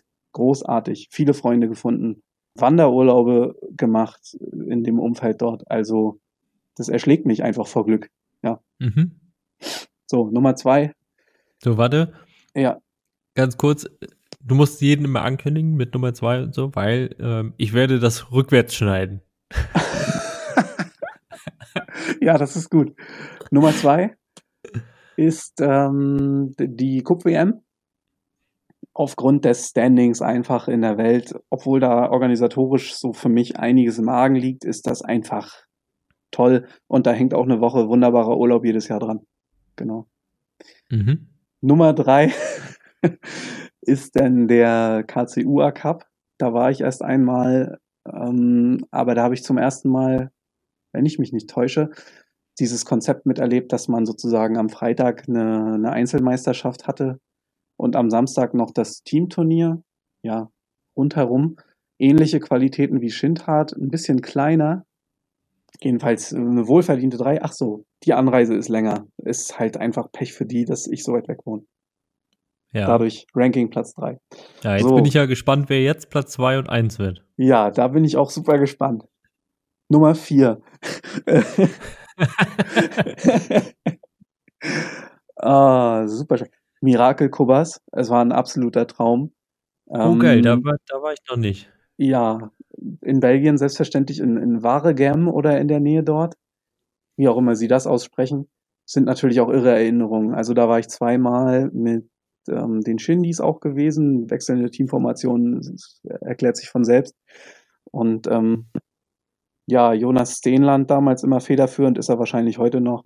Das war großartig. Hüpfburgen, ähm, ewig viel Honigschnaps hier von Franta noch aus Tschechien. denn Die waren ja 1200 Kilometer angereist und solche Sachen. Total irre. Irgendwer hat sich dann auch auf dem Rücksitz eingepinkelt. Also es war großartig. Und ähm, also bei den Tschechen, nicht bei uns. Und ähm, da haben wir im ersten Jahr auch uns über ein Schochsystem in die Top 16 spielen müssen. Von wahrscheinlich 60 oder 70 Teams. Und wir sind halt haargenau so 15. geworden. Wir sind da gerade reingerutscht, weil wir die ganze Zeit underperformed hatten. Und sind dann natürlich auf Platz zwei des Schochsystems im Achtelfinale getroffen. Das waren die Gipfelstürmer. Und dort ein ewig zähes Match. Es ging nix. Es war Tiebreak in jedem Satz so gefühlt. Und dann war der dritte Satz, Entscheidungssatz. Und ähm, wir hatten irgendwie Glück, durften anfangen. Es wurde bei denen sofort einer rausgenommen aus Zeitdruck. Und wir haben dann PG gemacht. Wir haben quasi die vier Cups, die dort waren, auch mit vier Würfen weggemacht, plus König. Spiel war aus, die sind gar nicht dran gekommen. Und das war bei der Rival- Rivalität, die ja auch immer da war gegen Gipfelstürmer, äh, ein ganz großer Moment. Und am Ende sind wir noch auf Platz zwei davor geprescht. Ähm, das werde ich nie vergessen. Ja, großartig. Und äh, nun die große Vollendung Nummer fünf. ähm, habe ich eigentlich auch gut gemacht, muss ich sagen. Eben schon erwähnt, äh, Franta aus Wrzowka in Tschechien. äh, großartige Fahrt damals. Also ich habe es jetzt über andere Kanäle mitbekommen, dass das mit Franz schon thematisiert wurde. Äh, die Vollverrebelung im Riesengebirge. Ich habe es noch nicht gehört, aber bin da schon gespannt drauf, was auch immer er da gesagt hat. Also der Artikel, ich lese ihn immer mal von Zeit zu Zeit darüber, den wir verfasst hatten damals bei Facebook und da werden Erinnerungen wach, es, es wird nicht zu wiederholen sein und war ein großes Fest und der Pokal steht heute noch bei Ole, obwohl der da nicht mal teilgenommen hat. Also wie es manchmal so ist im Kopf, er hat den Pokal. das ist mein Ranking. Ja. Ich habe bestimmt geil. irgendwen vergessen, also tut mir leid an alle anderen, ja. Ja, sehr gut. Also, ähm, da du jetzt Ahoy Beach Club ja natürlich nicht genannt hast, gehe Ja, ich davon Platz aus, dass null, du das Genau. Da, nee, sehe ich, gehe ich davon aus, dass du das in einer anderen Kategorie siehst. Also nenne bitte jetzt deine fünf besten Beach Cup Turniere. Ja, ist auf jeden Fall das Schwedenfest in Wismar 2016. ähm, danach war 2019 noch echt krass. Äh, dann habe ich mal irgendwann ähm, mit meiner Oma auch, bin ich an den Strand gefahren in Dietrichshagen und, und wir haben mal, ich habe ihr mal gezeigt, wie das geht, aber ich hatte das ver vergessen. Ich habe quasi Steine hingelegt und das mit Steinen nachsimuliert für sie. Das war auf jeden Fall auf Platz drei. Ähm, ja, nee, Warst du nicht tatsächlich mal in, in Köln oder sowas bei so einem Richtig. Beach Alter, Indoor, ja, also so, so ein Beach am mitten im, auf dem Land und nicht am echten Wasser? das stimmt. Habe ich vergessen. Super peinlich. Da habe ich äh, Kubles kennengelernt. Damals Stefan und ich möchte sagen Peter, wenn ich mich richtig erinnere. Äh, und auch die Gang um Thomas Funk und so, die man heute noch von den King Killers kennt.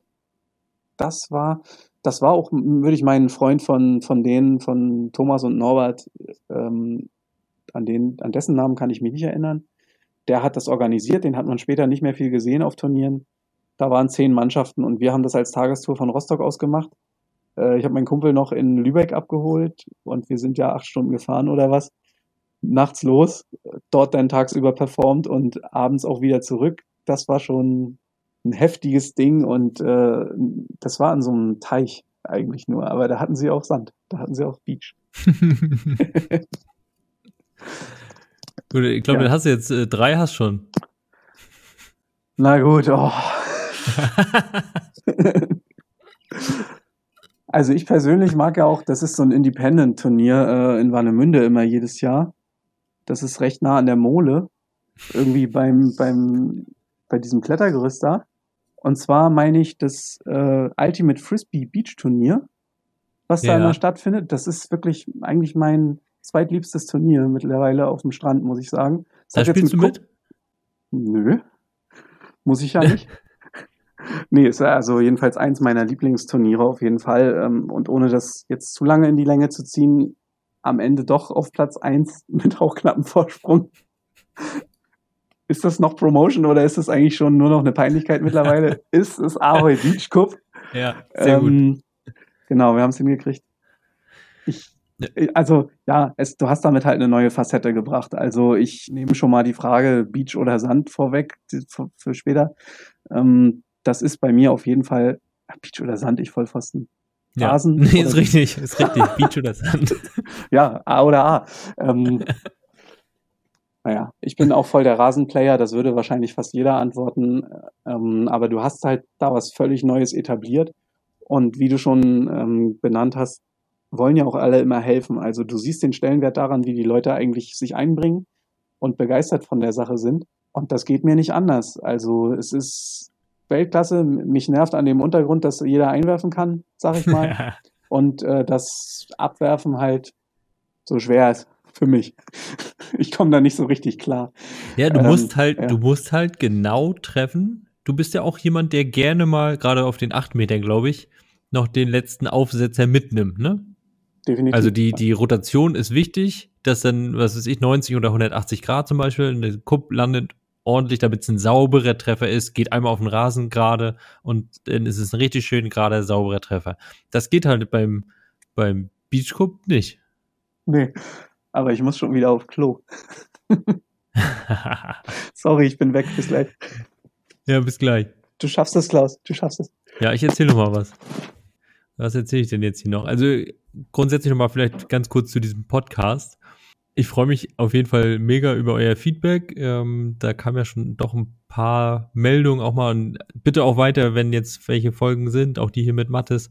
Ähm, bitte einfach schreibt mir oder auch dem je jeweiligen Gast oder auf der Happy Cup äh, Facebook und Instagram Seite, weil also es macht einfach so viel Spaß und ich habe auch das Gefühl, das fixt auch den einen oder anderen so ein bisschen wieder mit Kup an. Das wäre natürlich total großartig für mich. Kann ich ja ganz kurz mal erzählen, den Podcast von Grit zum Beispiel haben Leute auch gehört, die mit Kup gar nicht viel zu tun haben. ähm, haben sich direkt YouTube-Videos danach angeguckt, weil sie die Folge cool fanden und halt Grit von früher kennen. Und sind jetzt aber so leicht angefixt vom Cup und hören sich das an und gucken sich das an. Und wenn wir darüber ein paar neue Leute zum Cup spielen kriegen, ist das ja großartig. Mathis, du bist schon wieder da. Das ist ja großartig. Ja, ist ja immer nicht viel drin. In dem langen Lulatsch müsste doch eigentlich länger dauern. Äh, ja, fällt das mir war jetzt ein. zweideutig und nicht gewollt. Hm. ja, also hast du recht und äh, wir können das andere Thema wieder aufgreifen. Fällt mir nicht ein. ähm, nee, also Top Wurftechnik 5 auf haben wir jetzt auch durch. Achso, ja. Also wenn du dazu nochmal was sagen möchtest, gerne. Also es ist halt, du musst ja auf die Cups genauer treffen und einwerfen kann gefühlt jeder, ne? Also. Ich profitiere auch viel davon, dass Cups indirekt fallen, so Domino-Day-mäßig, was auf dem Sand auch erschwert ist. Also du, du wirfst dir da irgendwie so einen kleinen Haufen hin und ich würde fast mal sagen, als jemand, der die Drilltechnik anwendet, baust du dir auch tendenziell diese Kuhlen dorthin äh, in der Einwurffläche. Dann wird dort aufgestellt und die stehen quasi in so einem Loch. Und dann ist klar, dass die schlechter umfallen, als wenn die äh, von irgendwem dort breit verteilt werden. Ähm, oder sagen wir mal, mehr oben auf Hügeln stehen. Und wir haken auch nicht zwischen jeder Runde, das wäre ja wohl auch ein bisschen zu viel. Ähm, ich habe das Gefühl, dass das alles mir überhaupt nicht zugutekommt und ja, dann spiele ich da natürlich auch immer mit meiner Familie, wo ich so gefühlt alles rausreißen soll und äh, das tut mir ja nicht gut, das haben wir eingangs beredet. Ja, aber letztendlich deine Platzierungen waren jetzt, ähm, Schlecht, ich glaube, so Fünfter, ne? Das war Vierter, Fünfter? Es gab zweimal den fünften Platz, als es genau die Preise dafür noch nicht gab. Und äh, seitdem ist es immer so bergab gegangen, dass es halt auch keine weiteren Preise gab. genau. Sehr gut. Ja, das Ja. wird schon noch kommen. Ja, also mein Live-Goal, mein letztes Live-Goal noch. Genau. Ja. Äh, das bringt mich nochmal dazu, ähm, zwei Fragen. Erstens, größter Sieg für dich gefühlt? Äh, ja, mitteldeutsche Meisterschaft mit Kiff. Also das war damals in Sachsen natürlich, äh, oder mitteldeutsch, weil eigentlich auch Thüringen dabei war und so weiter. Das war eine Combo aus dem Turnier in Leipzig vom schwedischen Bettenlager, weiß nicht, Völkerschlacht haben sie es passenderweise genannt.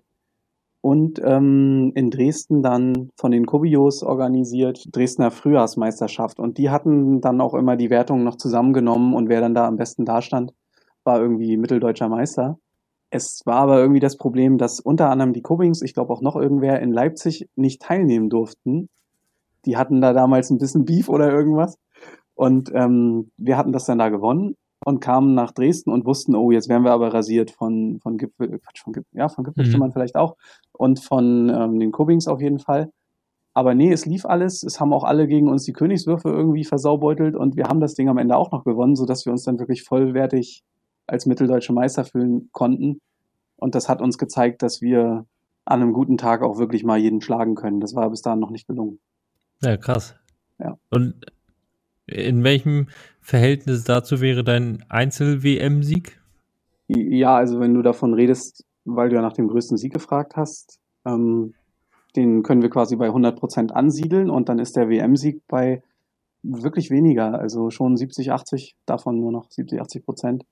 Krass. Ähm, Wa warum?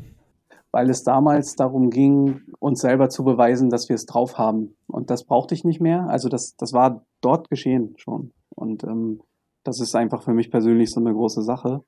Und die WM kam halt super überraschend. Also das muss ich auch sagen.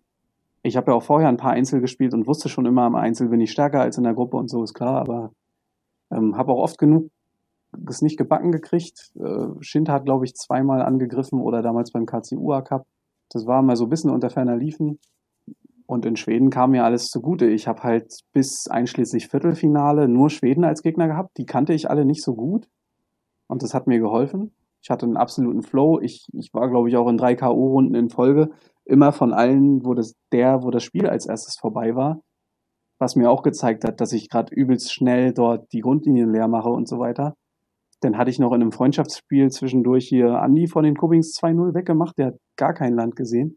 Und das sind halt so Tendenzen, die total unüblich für mich sind. Und dann wusste ich schon, das nehme ich heute jetzt einfach mal so an, dass es so gut läuft, anstatt es wieder mattesmäßig zu zerdenken. Ähm, und dann war im Viert Quatsch, im Halbfinale ja David auch wieder von Kobings. Und da bin ich bis heute von überzeugt, dass ich auf deutschem Boden gegen den verloren hätte, einfach aus Gewohnheit und weil dann auch die Zuschauer das sozusagen so erwartet hätten. Ähm, aber dort in Schweden waren wir so nicht bekannt, jedenfalls nicht diese überlegene Konstellation eigentlich seinerseits. Der Support war genau der, den ich brauchte. Viele kannten mich nicht, aber mochten mich schon von den Runden davor. Ich habe auch Zuspruch von den Schweden bekommen, ey, du wirfst so geil und immer on point und so und das sieht super aus. Und die sagen ja sonst nichts, die sind so wortkarg. Also ich hatte mhm. echt äh, irgendwie Rückenwind. Ähm, und dann natürlich ein paar Mädels hier von 12 Sits United, die hatten mich supportet, das weiß ich noch, die waren lautstark. Auch, auch ein paar Deutsche, auch Franta aus Tschechien, also der schon genannte. Und, ähm, und meine Jungs vom Durstigen Holz, die haben nicht geschrien, aber die waren halt der eigentliche Support so ganz tief in mir drin. Und ähm, dann ist es auch gegen David genau gelaufen, wie es musste. Ich war gegen jeden so gut, wie ich musste. Und im Finale das Gleiche. Der andere war auch grün hinter den Ohren, der Schwede, der Henrik heißt er, glaube ich. Ja, den habe ich ein bisschen Trash getalkt vorher und meinte nur so, ja, oh, du bist bestimmt auch übelst aufgeregt, du hast auch noch kein großes Spiel gespielt. Wollte ihn so ein bisschen runterziehen, auch mental. Da haben wir auch beide wirklich nicht so krass gut gespielt, aber es hat halt für mich gereicht. Es war, es sollte wohl so sein an dem Tag und ich war da sehr, sehr stolz, aber es hat nicht die Bedeutung von damals gehabt, um darauf nochmal ja. einzugehen. Ja. ja, krass. Aber trotzdem ja. große Leistung auf jeden Fall. Ähm, ist ja immer, also ich finde das mehr spannend, weil äh, nach außen ist das natürlich der größere Titel. Ähm, und, und jeder wird jetzt sagen, boah, krass, der Mensch, der hat die Einzel-WM da gewonnen und ne.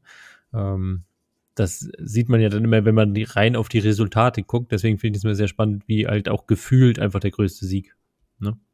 Ja, das ist ja genau der Unterschied in der Frage. Ähm, also wenn ich jetzt Leute neu kennenlerne und denen erzähle von Cup und so weiter und die fragen dann, was ist denn das Krasseste, was du schon mal gewonnen hast, dann muss ich den WM-Titel nennen.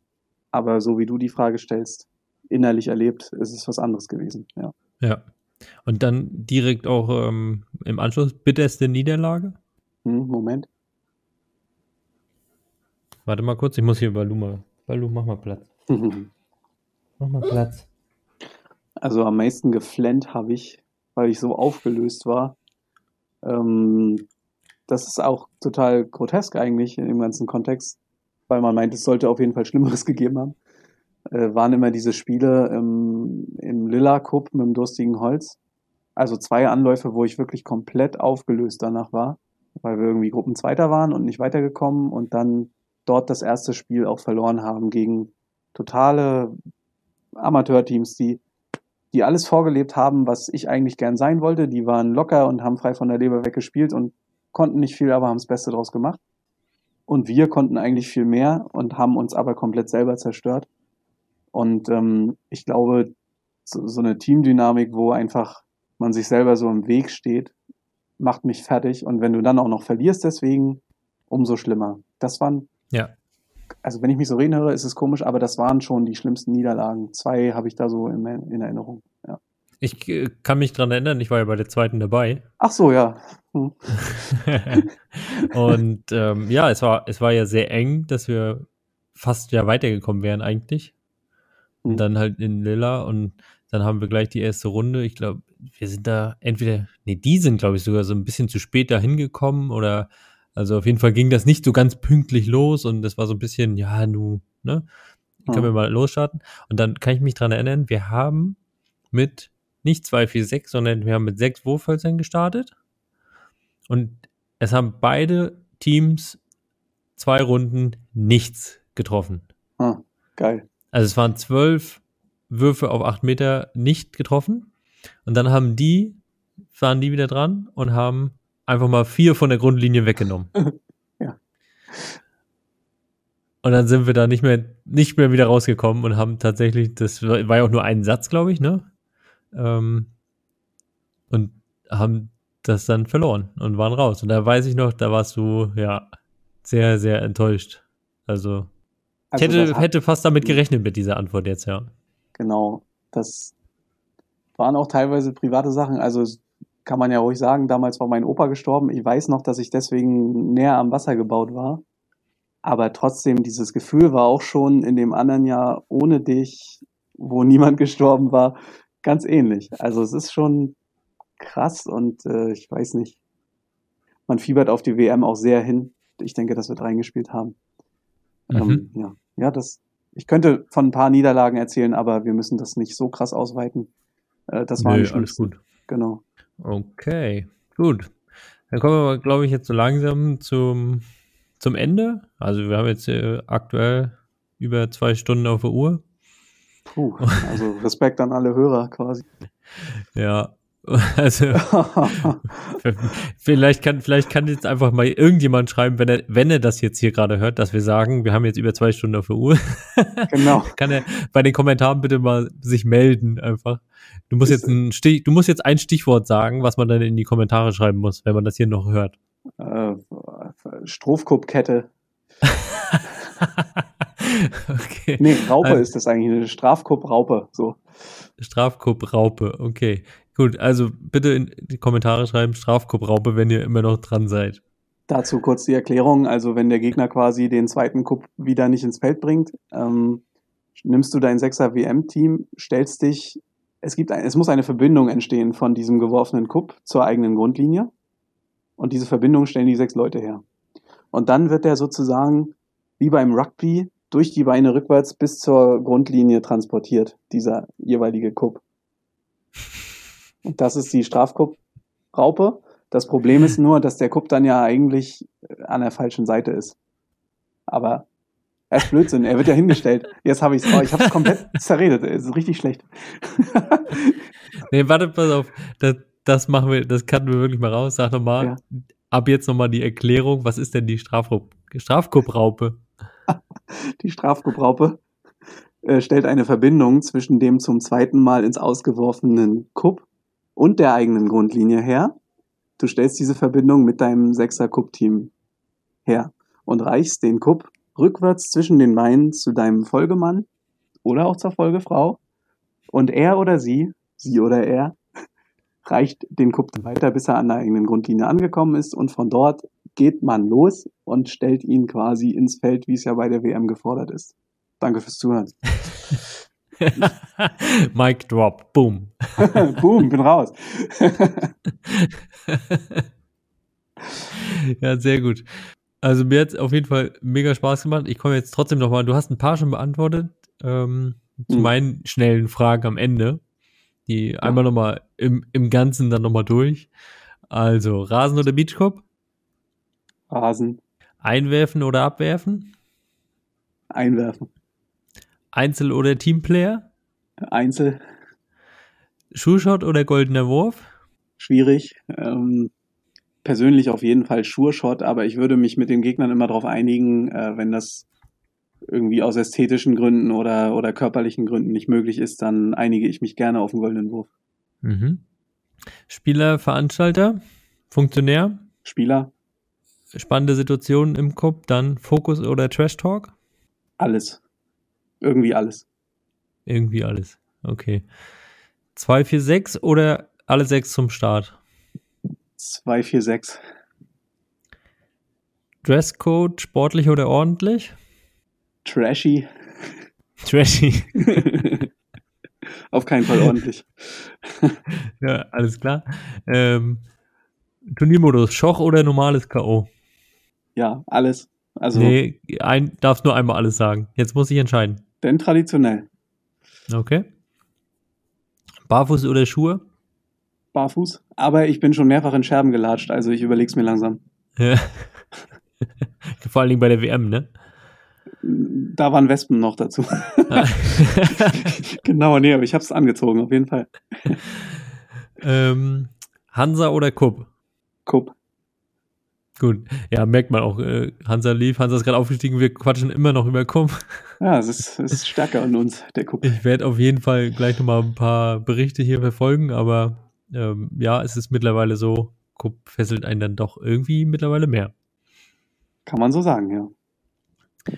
Gut. Mit wem würdest du gern mal wieder Kupp spielen aus der Kuppwelt? Oder überhaupt mal? Ja, also es, äh, dadurch, dass ich die Frage schon kannte, konnte ich natürlich schon über sowas sinnieren. Und ähm, es, es war lustig. Ich hatte meine Antwort schon, bevor ich das von Stefan gehört habe. Äh, es sind bei mir tatsächlich auch Bundesligaspieler geworden. Und zwar Miroslav Klose, also natürlich ehemaliger, weil ich den als Spieler unheimlich gern mochte, weil er so mannschaftsdienlich war und auch in Interviews einfach ein solider Typ und ähm, in Dokus und so weiter. Ich habe mich da ein bisschen reingefuchst. Ich äh, finde ihn höchst sympathisch und würde den als Teamplayer gern an meiner Seite erleben. Ähm, und denn dazu noch Mario Basler, weil ich den immer so lustig finde in, im Doppelpass zum Beispiel oder wenn man den sonst so mitkriegt oder in irgendwelchen RTL 2 Formaten, der macht ja jetzt auch gerade alles mit. Und ist ein ganz anderer Schlag Mensch, aber ich glaube auch ziemlich cool drauf und ich würde quasi mit Miro Klose und ihm ein Team machen wollen. Und wenn man überlegt, wo die herkommen, müsste ich quasi auch beim Heger Club Schindhardt damit antreten. Das sind ja zwei alte äh, Pfälzer, wenn ich mich nicht täusche. Ja. Ähm, das wäre eine richtig geile Sache, ja, die beiden. Ja, dann musst du jetzt auch direkt einen Teamnamen sagen. Ja, ich bin spontan super schlecht. Was, was, hast du einen irgendwie? Keine Ahnung, ey. Keine Ahnung, Eck, Eckfahne oder so. wow.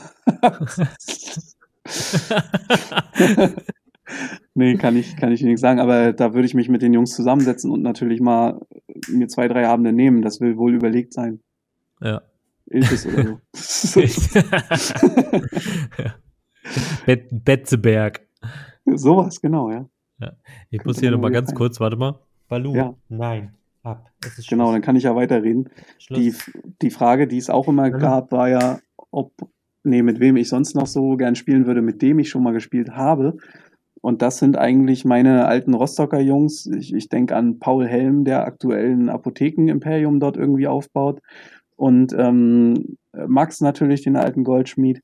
Tom Oldach, also das sind so Classics, mit denen würde ich gern mal wieder auf Turniere fahren, weil das auch die ersten Turniere waren und fast die letzten, die ich mit den Jungs auch gespielt habe. Das, da, das würde ich wieder forcieren. Ja, geil. Ja. Sehr gut. Äh, dann bitte beim Ahoi jetzt schon mal vormerken. Das ist eine gute Idee. Obwohl, genau. da bist du immer, ja, da bist du ja immer mit Family unterwegs. Ja, kann man nur ja, ja sagen. muss die Family mittlerweile mal ein eigenes Team machen. Meine Schwester ist ganz schön angefixt. Die ist jetzt zum Studium nach Potsdam gegangen und ähm, hat da im ganzen Wohnheim alle Leute total getriggert. Die gucken jetzt. Ja, sehr gut. Sehr genau. Gut. Ist aber nicht die Truppe, die hier die Videos da aus Potsdam machen? Gott, davon weiß ich nicht mehr was. Ich habe von der Truppe in Magdeburg was gehört, über Scuba, ehrlich gesagt. Ja, die gibt es auch noch. Ach so. Ja. Nee, es gibt, glaube ich, zwei. Es gibt was in Potsdam und habe ich zumindest schon mal vernommen irgendwie. Ach, hier, Babelsberg, äh, Feiglinge meinst du? ja, Filmstudios. Die genau. Filmstudios, genau. nee, kann ich nichts zu sagen. Die Potsdam-Gang ist mir leider dann noch verborgen geblieben bisher. Okay. Das ist ja. sie nicht. Okay, ja. kommt schon noch. Genau. So, wer muss denn hier noch im Podcast? Ja, also diverse Leute. Ähm, der erste, der mir einfiel, war, war Heiko Kreuzburg. Ähm, mit ihm habe ich mich eigentlich viel gebieft. Aber erstens ist das besser geworden und zweitens ist er auch einfach jemand, der den Kuppsport so unfassbar vorangebracht hat. Das ist ein Muss. Ähm, ähnliche Kerbe ist Magnus Sinn.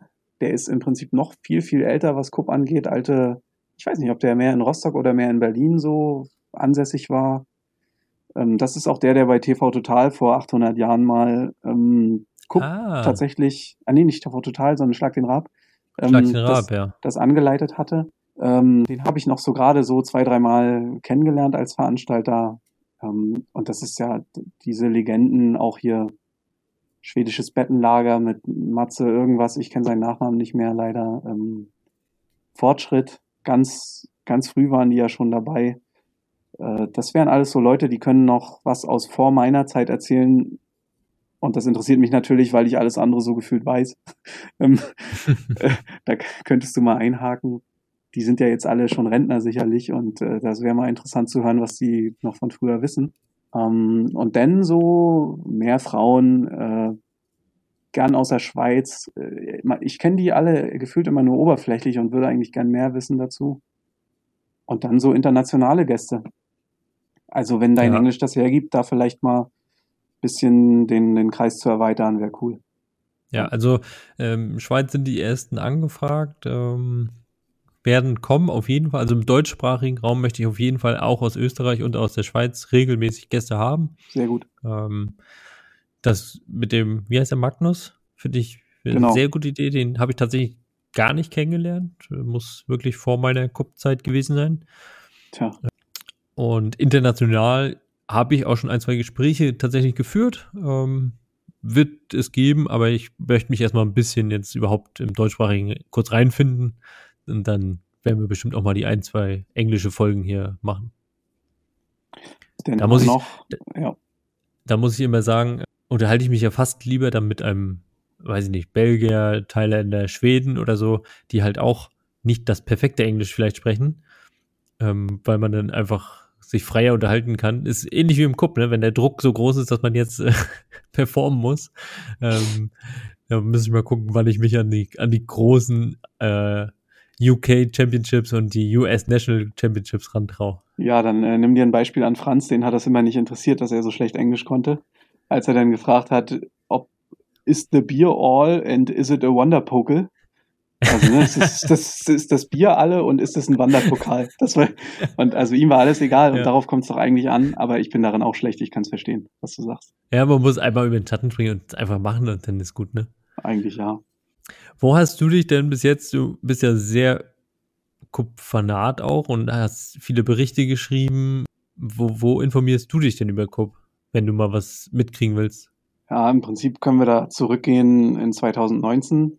Bis dahin habe ich das immer auf der, auf der Cup EM-Seite von Heiko gemacht, was so die Turniere anging. Mehr musste ich nicht wissen. Ähm, und dann lief auch viel über die verschiedenen WhatsApp-Gruppen. Also ich habe das sogar passiv empfangen, ohne mich zu informieren. Wo es denn, also Durstiges Holz, Heger Schindhardt bin ich ja drin, ähm, wo es dann immer hieß, ey Leute, wollen wir ein Team machen für das und das Turnier so und ähm, wer Bock hatte, hat sich halt gemeldet. Da war ich überhaupt nicht auf der Suche. Ich habe ich bin, glaube ich, so krass auch nicht in den sozialen Medien drin. Punkt. Du bist ein, so, du bist ein soziales Medium. Nennt man das so, ja? Weil ich quasi Äh. mehr gefunden werde, als, als selber zu suchen. Ich weiß nicht, ob das jetzt die richtige Bezeichnung ist, aber also du bist ja trotzdem sehr sozial unterwegs, gut vernetzt, ähm, findest schnell immer Anschluss und Gespräche und alles. Also ich habe jetzt nicht das Gefühl, dass du nur weil du vielleicht bei Facebook und Co. nicht so präsent bist, dass du nicht trotzdem präsent bist. Ja, also das Gefühl habe ich auch. Und das, das kommt ja ganz ursprünglich kam das durch die Skills und später kam es eigentlich durch die menschlichen Verbindungen. Die sind auf Turnieren gewachsen hauptsächlich. Und klar haben das auch Leute gefeiert, als wir diese Turnierberichte noch geschrieben haben und so, aber es, es war eigentlich immer so, dass auf den Turnieren die, die menschlichen Beziehungen gewachsen sind. Das ist bisher ein bisschen untergegangen. Mir, mir fiel das in anderen Podcasts von dir auf.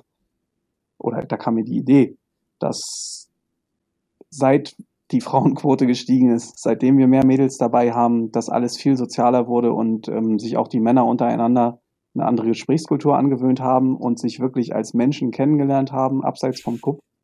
Das weiß ich halt sowas von zu schätzen. Also ich könnte denen allen die Füße küssen heute noch, den Frauen, dass sie dafür eigentlich, dass, dass daraus eine Gemeinschaft auf einer ganz, eben, einer ganz anderen Ebene noch geworden ist. Ja, wie, wie habe ich mich dahin jetzt äh, gerade manövriert? Keine Ahnung. War trotzdem die Ja, du, wichtige bist einfach Message. so, du bist einfach so sozial. Ja, wahrscheinlich war es das wieder, genau. Ja, sehr Keine gut. Ahnung. Nee, was mir tatsächlich mal aufgefallen ist, und ich glaube, ich habe mit Sunny die Tage mal drüber geredet, warum du halt auch so eine Präsenz einfach, also ich finde, du hast eine unglaubliche Präsenz im ganzen Kuppsport, ohne dass du halt, das habe ich dir auch schon mal gesagt, ohne dass du ähm, eine Funktion wie Veranstalter von dem und dem Turnier großartig bist ähm, oder Funktionär im Deutschen Kuppbund oder, oder irgendwas, ne? Also brauchst du alles nicht, du bist trotzdem extrem präsent und bist aber auch trotzdem nicht jetzt ständig nur auf Platz eins. also auch nicht, auch das ist nicht unbedingt der Grund. Ne? Du bist aber einfach so menschlich, finde ich, eine absolute Präsenz. Und mir ist mal aufgefallen, was ich daran auch so schätze und warum ich das so gut finde äh, und wie das vielleicht auch kommt, weil du extrem aus meiner Sicht authentisch bist. Also du würdest jetzt hier in so einem Podcast nicht groß anders reden, als wenn wir uns jetzt beide am Transporter bei der WM noch eine äh, Thunfischdose aufmachen ähm, und da uns unterhalten, ohne dass irgendjemand zuhören würde. Und das finde ich tatsächlich extrem sympathisch einfach, weil das, das gibt es, glaube ich, heutzutage nicht mehr so oft. Vielleicht auch durch die sozialen Medien, weil sich da Leute auch mal gerne verstellen. Ähm, das habe ich bei dir nie das Gefühl. Ja, also das geht mir ja regelrecht nah. Ähm, nee, ist wirklich so. Das ist, das ist mir als Mensch an mir selbst ja auch am wichtigsten. Einfach mal. Und wenn das denn gesehen wird, wie jetzt von dir, so, das, das sind die großen Momente tatsächlich. Wie sag ich's? Du hast mit allem natürlich recht. es gibt, es gibt da nur so minimale Abweichungen. Also wenn ich quasi gerade in Rage bin, weil mich irgendwer aufgeregt hat auf dem Turnier, dann rede ich mit dir bei einer Dose Fisch am Transporter so, wie ich es hier nicht machen möchte. Das ist schon so. Dann würde ich hier mhm. das bisschen gemäßigter ausdrücken. Ähm, aber das stimmt schon. Ich scheue mich ja nicht zu sagen, dass es von mir aus mit den Cubbings, mit den Gipfelstürmern und du kannst ein paar mehr nennen. Ich würde mich nicht scheuen. Ich möchte nur die Liste nicht zu lang machen. Ähm, dass es da immer schon mal so Momente gab, wo wir alle nur voneinander angepisst waren. Ähm, aber das, das Gute daran ist doch, dass wir äh, auch immer einen Weg gefunden haben. Also ja, auch das, weil, weil es eigentlich ein sehr gutes Beispiel noch ist. Ähm, die, die Torschwestern, Grit und Medi, die waren für mich einfach über ehrgeizig und zickig am Anfang. Also das tut mir leid, dass ich das so sage heute. Aber das war meine erste Wahrnehmung. Und heute kann ich sehen, wo das alles herkam. Das war gesunder Ehrgeiz. Das war vielleicht auch in Teilen so eine Art Unsicherheit in einer neuen Szene. Das war die Rolle als Frau in einer männerdominierten Szene und so weiter. Ganz viele Punkte, die mir damals egal waren. Aber das alles finde ich immer gar nicht so schlimm, das auch auszusprechen, weil darüber ja dann logischerweise auch eine Annäherung passieren konnte, weil dann Leute kapiert haben, ähm, wo liegt das Problem, was wir hier eigentlich haben. Und das ist das kannst du im Cup sehen, aber in, in der ganzen Gesellschaft auch. Es geht immer darum, dass man sich das vielleicht auch einfach mal an den Kopf klatscht, wenn man danach wieder in der Lage ist, denn vielleicht miteinander besser umzugehen. Weil, weil wir alle dieses gemeinsame Hobby haben und die Gemeinsamkeiten meistens total überwiegen. Also man findet sich auch. Ich hatte noch keine Konstellation, wo ich gesagt habe, nee, der oder die ist für mich jetzt gestorben, das ist vorbei. Und ähm, aus dieser Erfahrung heraus kann ich sagen, traue ich mich auch alles zu sagen. Da kommt diese Authentizität halt her. Und es ist super schade, dass das nicht so verbreitet ist. Aber ich würde dir sogar zustimmen, dass es tatsächlich leider so ist. Ich kann jetzt nur an alle appellieren, ähm, sich da vielleicht auch mal weiter aus dem Fenster zu lehnen, weil wir mehr gemeinsam haben, als wir glauben. Mike Drop. Mic Drop. Ja, genau. Also vielen, vielen Dank, Mathis. Also es ist immer wieder sehr bereichernd und inspirierend. Ähm, der große Versöhner. Hä? Der große Versöhner. Der große Versöhner, wenn der große Versöhner mal spricht. Genau. und ich würde fast sagen, lass uns einfach da wieder anknüpfen, wenn wir auf den nächsten Turnieren sind. Ähm, hast du schon einen Plan, wo möchtest du beim nächsten als nächstes hin? Das nächste, was Wenn geht. was stattfindet, weißt du schon? Ja. Nee, also das nächste, was geht. Okay. Ähm, dann jetzt nochmal gern, ich würde sagen, wir kippen uns nochmal ein, ein auf Hansa ja. und auf uns. Super, wo ist mein Glas? Das gibt's doch nicht. Muss ich aus der Flasche trinken. Oh. Du musst wieder übertreiben. sieht so neblig bei dir aus. Ist das irgendwie. Hä? Was? Ja, Küstennebel? Ja, das ist Edition? So, also das ist äh, Original Rostocker Lement, heißt sie für hier, von Mann und Fu. Und genau. Likör mit Sternanis. Das ist es nämlich, also, weil den Mann und Fu, den. Uso. Das ist der Punkt. Pass auf. Ähm, Mann und Fu Doppelkümmel ist ja in unserer Familie eigentlich der absolute Klassiker immer gewesen. Aber ich kenne ja, ihn durchsichtig. Ja, ja, ist ja auch der Mann und Fu. Der Doppelkümmel ist ja durchsichtig. Ähm, war mir tatsächlich jetzt für einen Podcast mit dir hier zu, zu hart. weil, ja. weil der hier hat nur knapp über 20 Umdrehungen. Ja. Äh, das reicht mir. Ich habe momentan nicht, bin nicht im Training.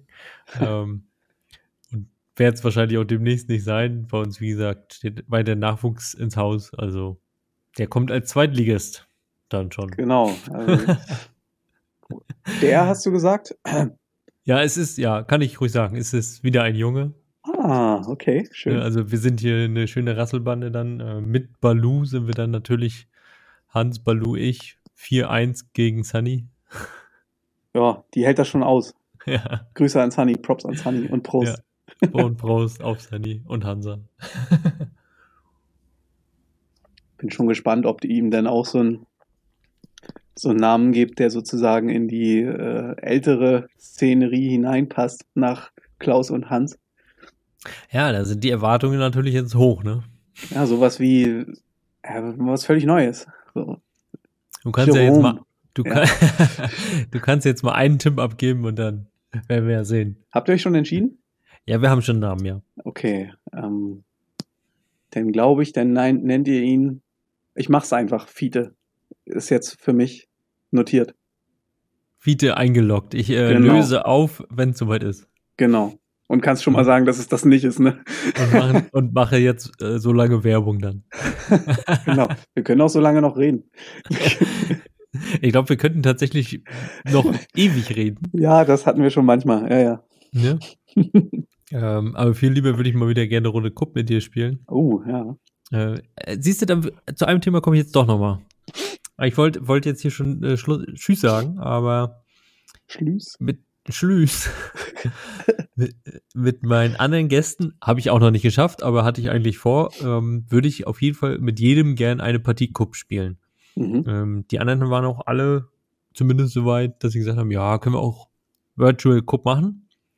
Du hast mir mal verraten, du kommst da so gar nicht ran. Ja. Erzähl mal, was, wie findest du Virtual Cup? Ja, nicht gut halt. Ähm, das liegt daran, dass es, dass die Bodenverhältnisse verschieden sind. Du kannst das in deinem geschützten, ähm, perfekt getrimmten Rasen spielen und ich muss das hier auf so einem fertigen Parkplatz spielen, wo mir irgendwelche Leute noch durchs Feld rennen. Überspitzt gesagt.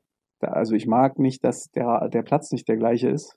Nicht derselbe, Entschuldigung für alle Leute, die derselbe und der gleiche immer gern thematisieren. Wie mich selbst zum Beispiel. Ja, auch die Entfernung, ich komme mir total doof vor. Am Ende stehe ich doch alleine auf einer Wiese und werf die Hölzer und komme mir vor wie ein Vollidiot. Das ist der Punkt. Ich, ich, ich habe davon nichts. Okay. Ja. Passend dazu, trainierst du eigentlich auch Kupp oder spielst du es nur? Ich spiel's immer nur. Immer. Okay, würdest dich jetzt nicht irgendwo mal mit, auch nicht zu zweit irgendwo treffen und sagen, komm, lass mal trainieren und eine gewisse, gewisse Situation auch üben oder so? Nee, genau. Also ähm, du hast ja gefragt, wann ich das letzte Mal gespielt habe. Äh, das war mit Scuba, aber davor habe ich das letzte Mal mit Henrik gespielt. Ich möchte sagen, kurz vor Ostern in Berlin. Ähm, und da hatten wir wirklich, ich glaube, fünf, sechs Stunden am Stück nur Einzelduelle.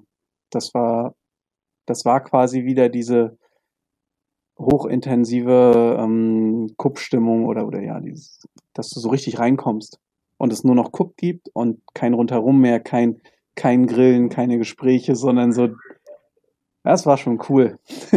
Und ähm, da denn auch, dann erhöht sich ja auch die Schlagzahl, wie oft du beispielsweise einwirfst oder wie oft du die und die Wurfsituation hast. Das ist in dem Sinne ein Training, aber es ist nie bewusst, äh, Situationen sozusagen zu konstruieren, sondern sie treten dann einfach gehäuft auf und damit hat sozusagen das freie Spiel einen enormen Trainingseffekt in solchen Situationen. Mhm. Ja, okay. Ich glaube, damit haben wir jetzt ähm, bestimmt 70, 80 Prozent der Fragen, die hier gestellt wurden, äh, beantwortet. Wahnsinn. Ein paar, ein paar sind immer noch offen, aber die muss ich dir nochmal so zuspielen. Voll cool. Also ich bin ja, überwältigt eigentlich davon, von dem Interesse und so und von den ganzen Grüßen. Ich habe vorhin, als du auf Klo warst, auch schon mal alle pro forma zurückgegrüßt. Ähm, nee, das ehrt mich mega und auch, dass das aus den Podcasts so hervorging bisher, dann immer alle, ja, Mattes hier so eine graue Eminenz und so. Das, ich mag ja auch, ich mag das auch, genauso zu, gesehen zu werden, das kann ich ja sagen. Aber ich, es hat mich trotzdem wieder überrascht, dass es denn so toll ist. Also wirklich toll. Lieb euch ja. alle.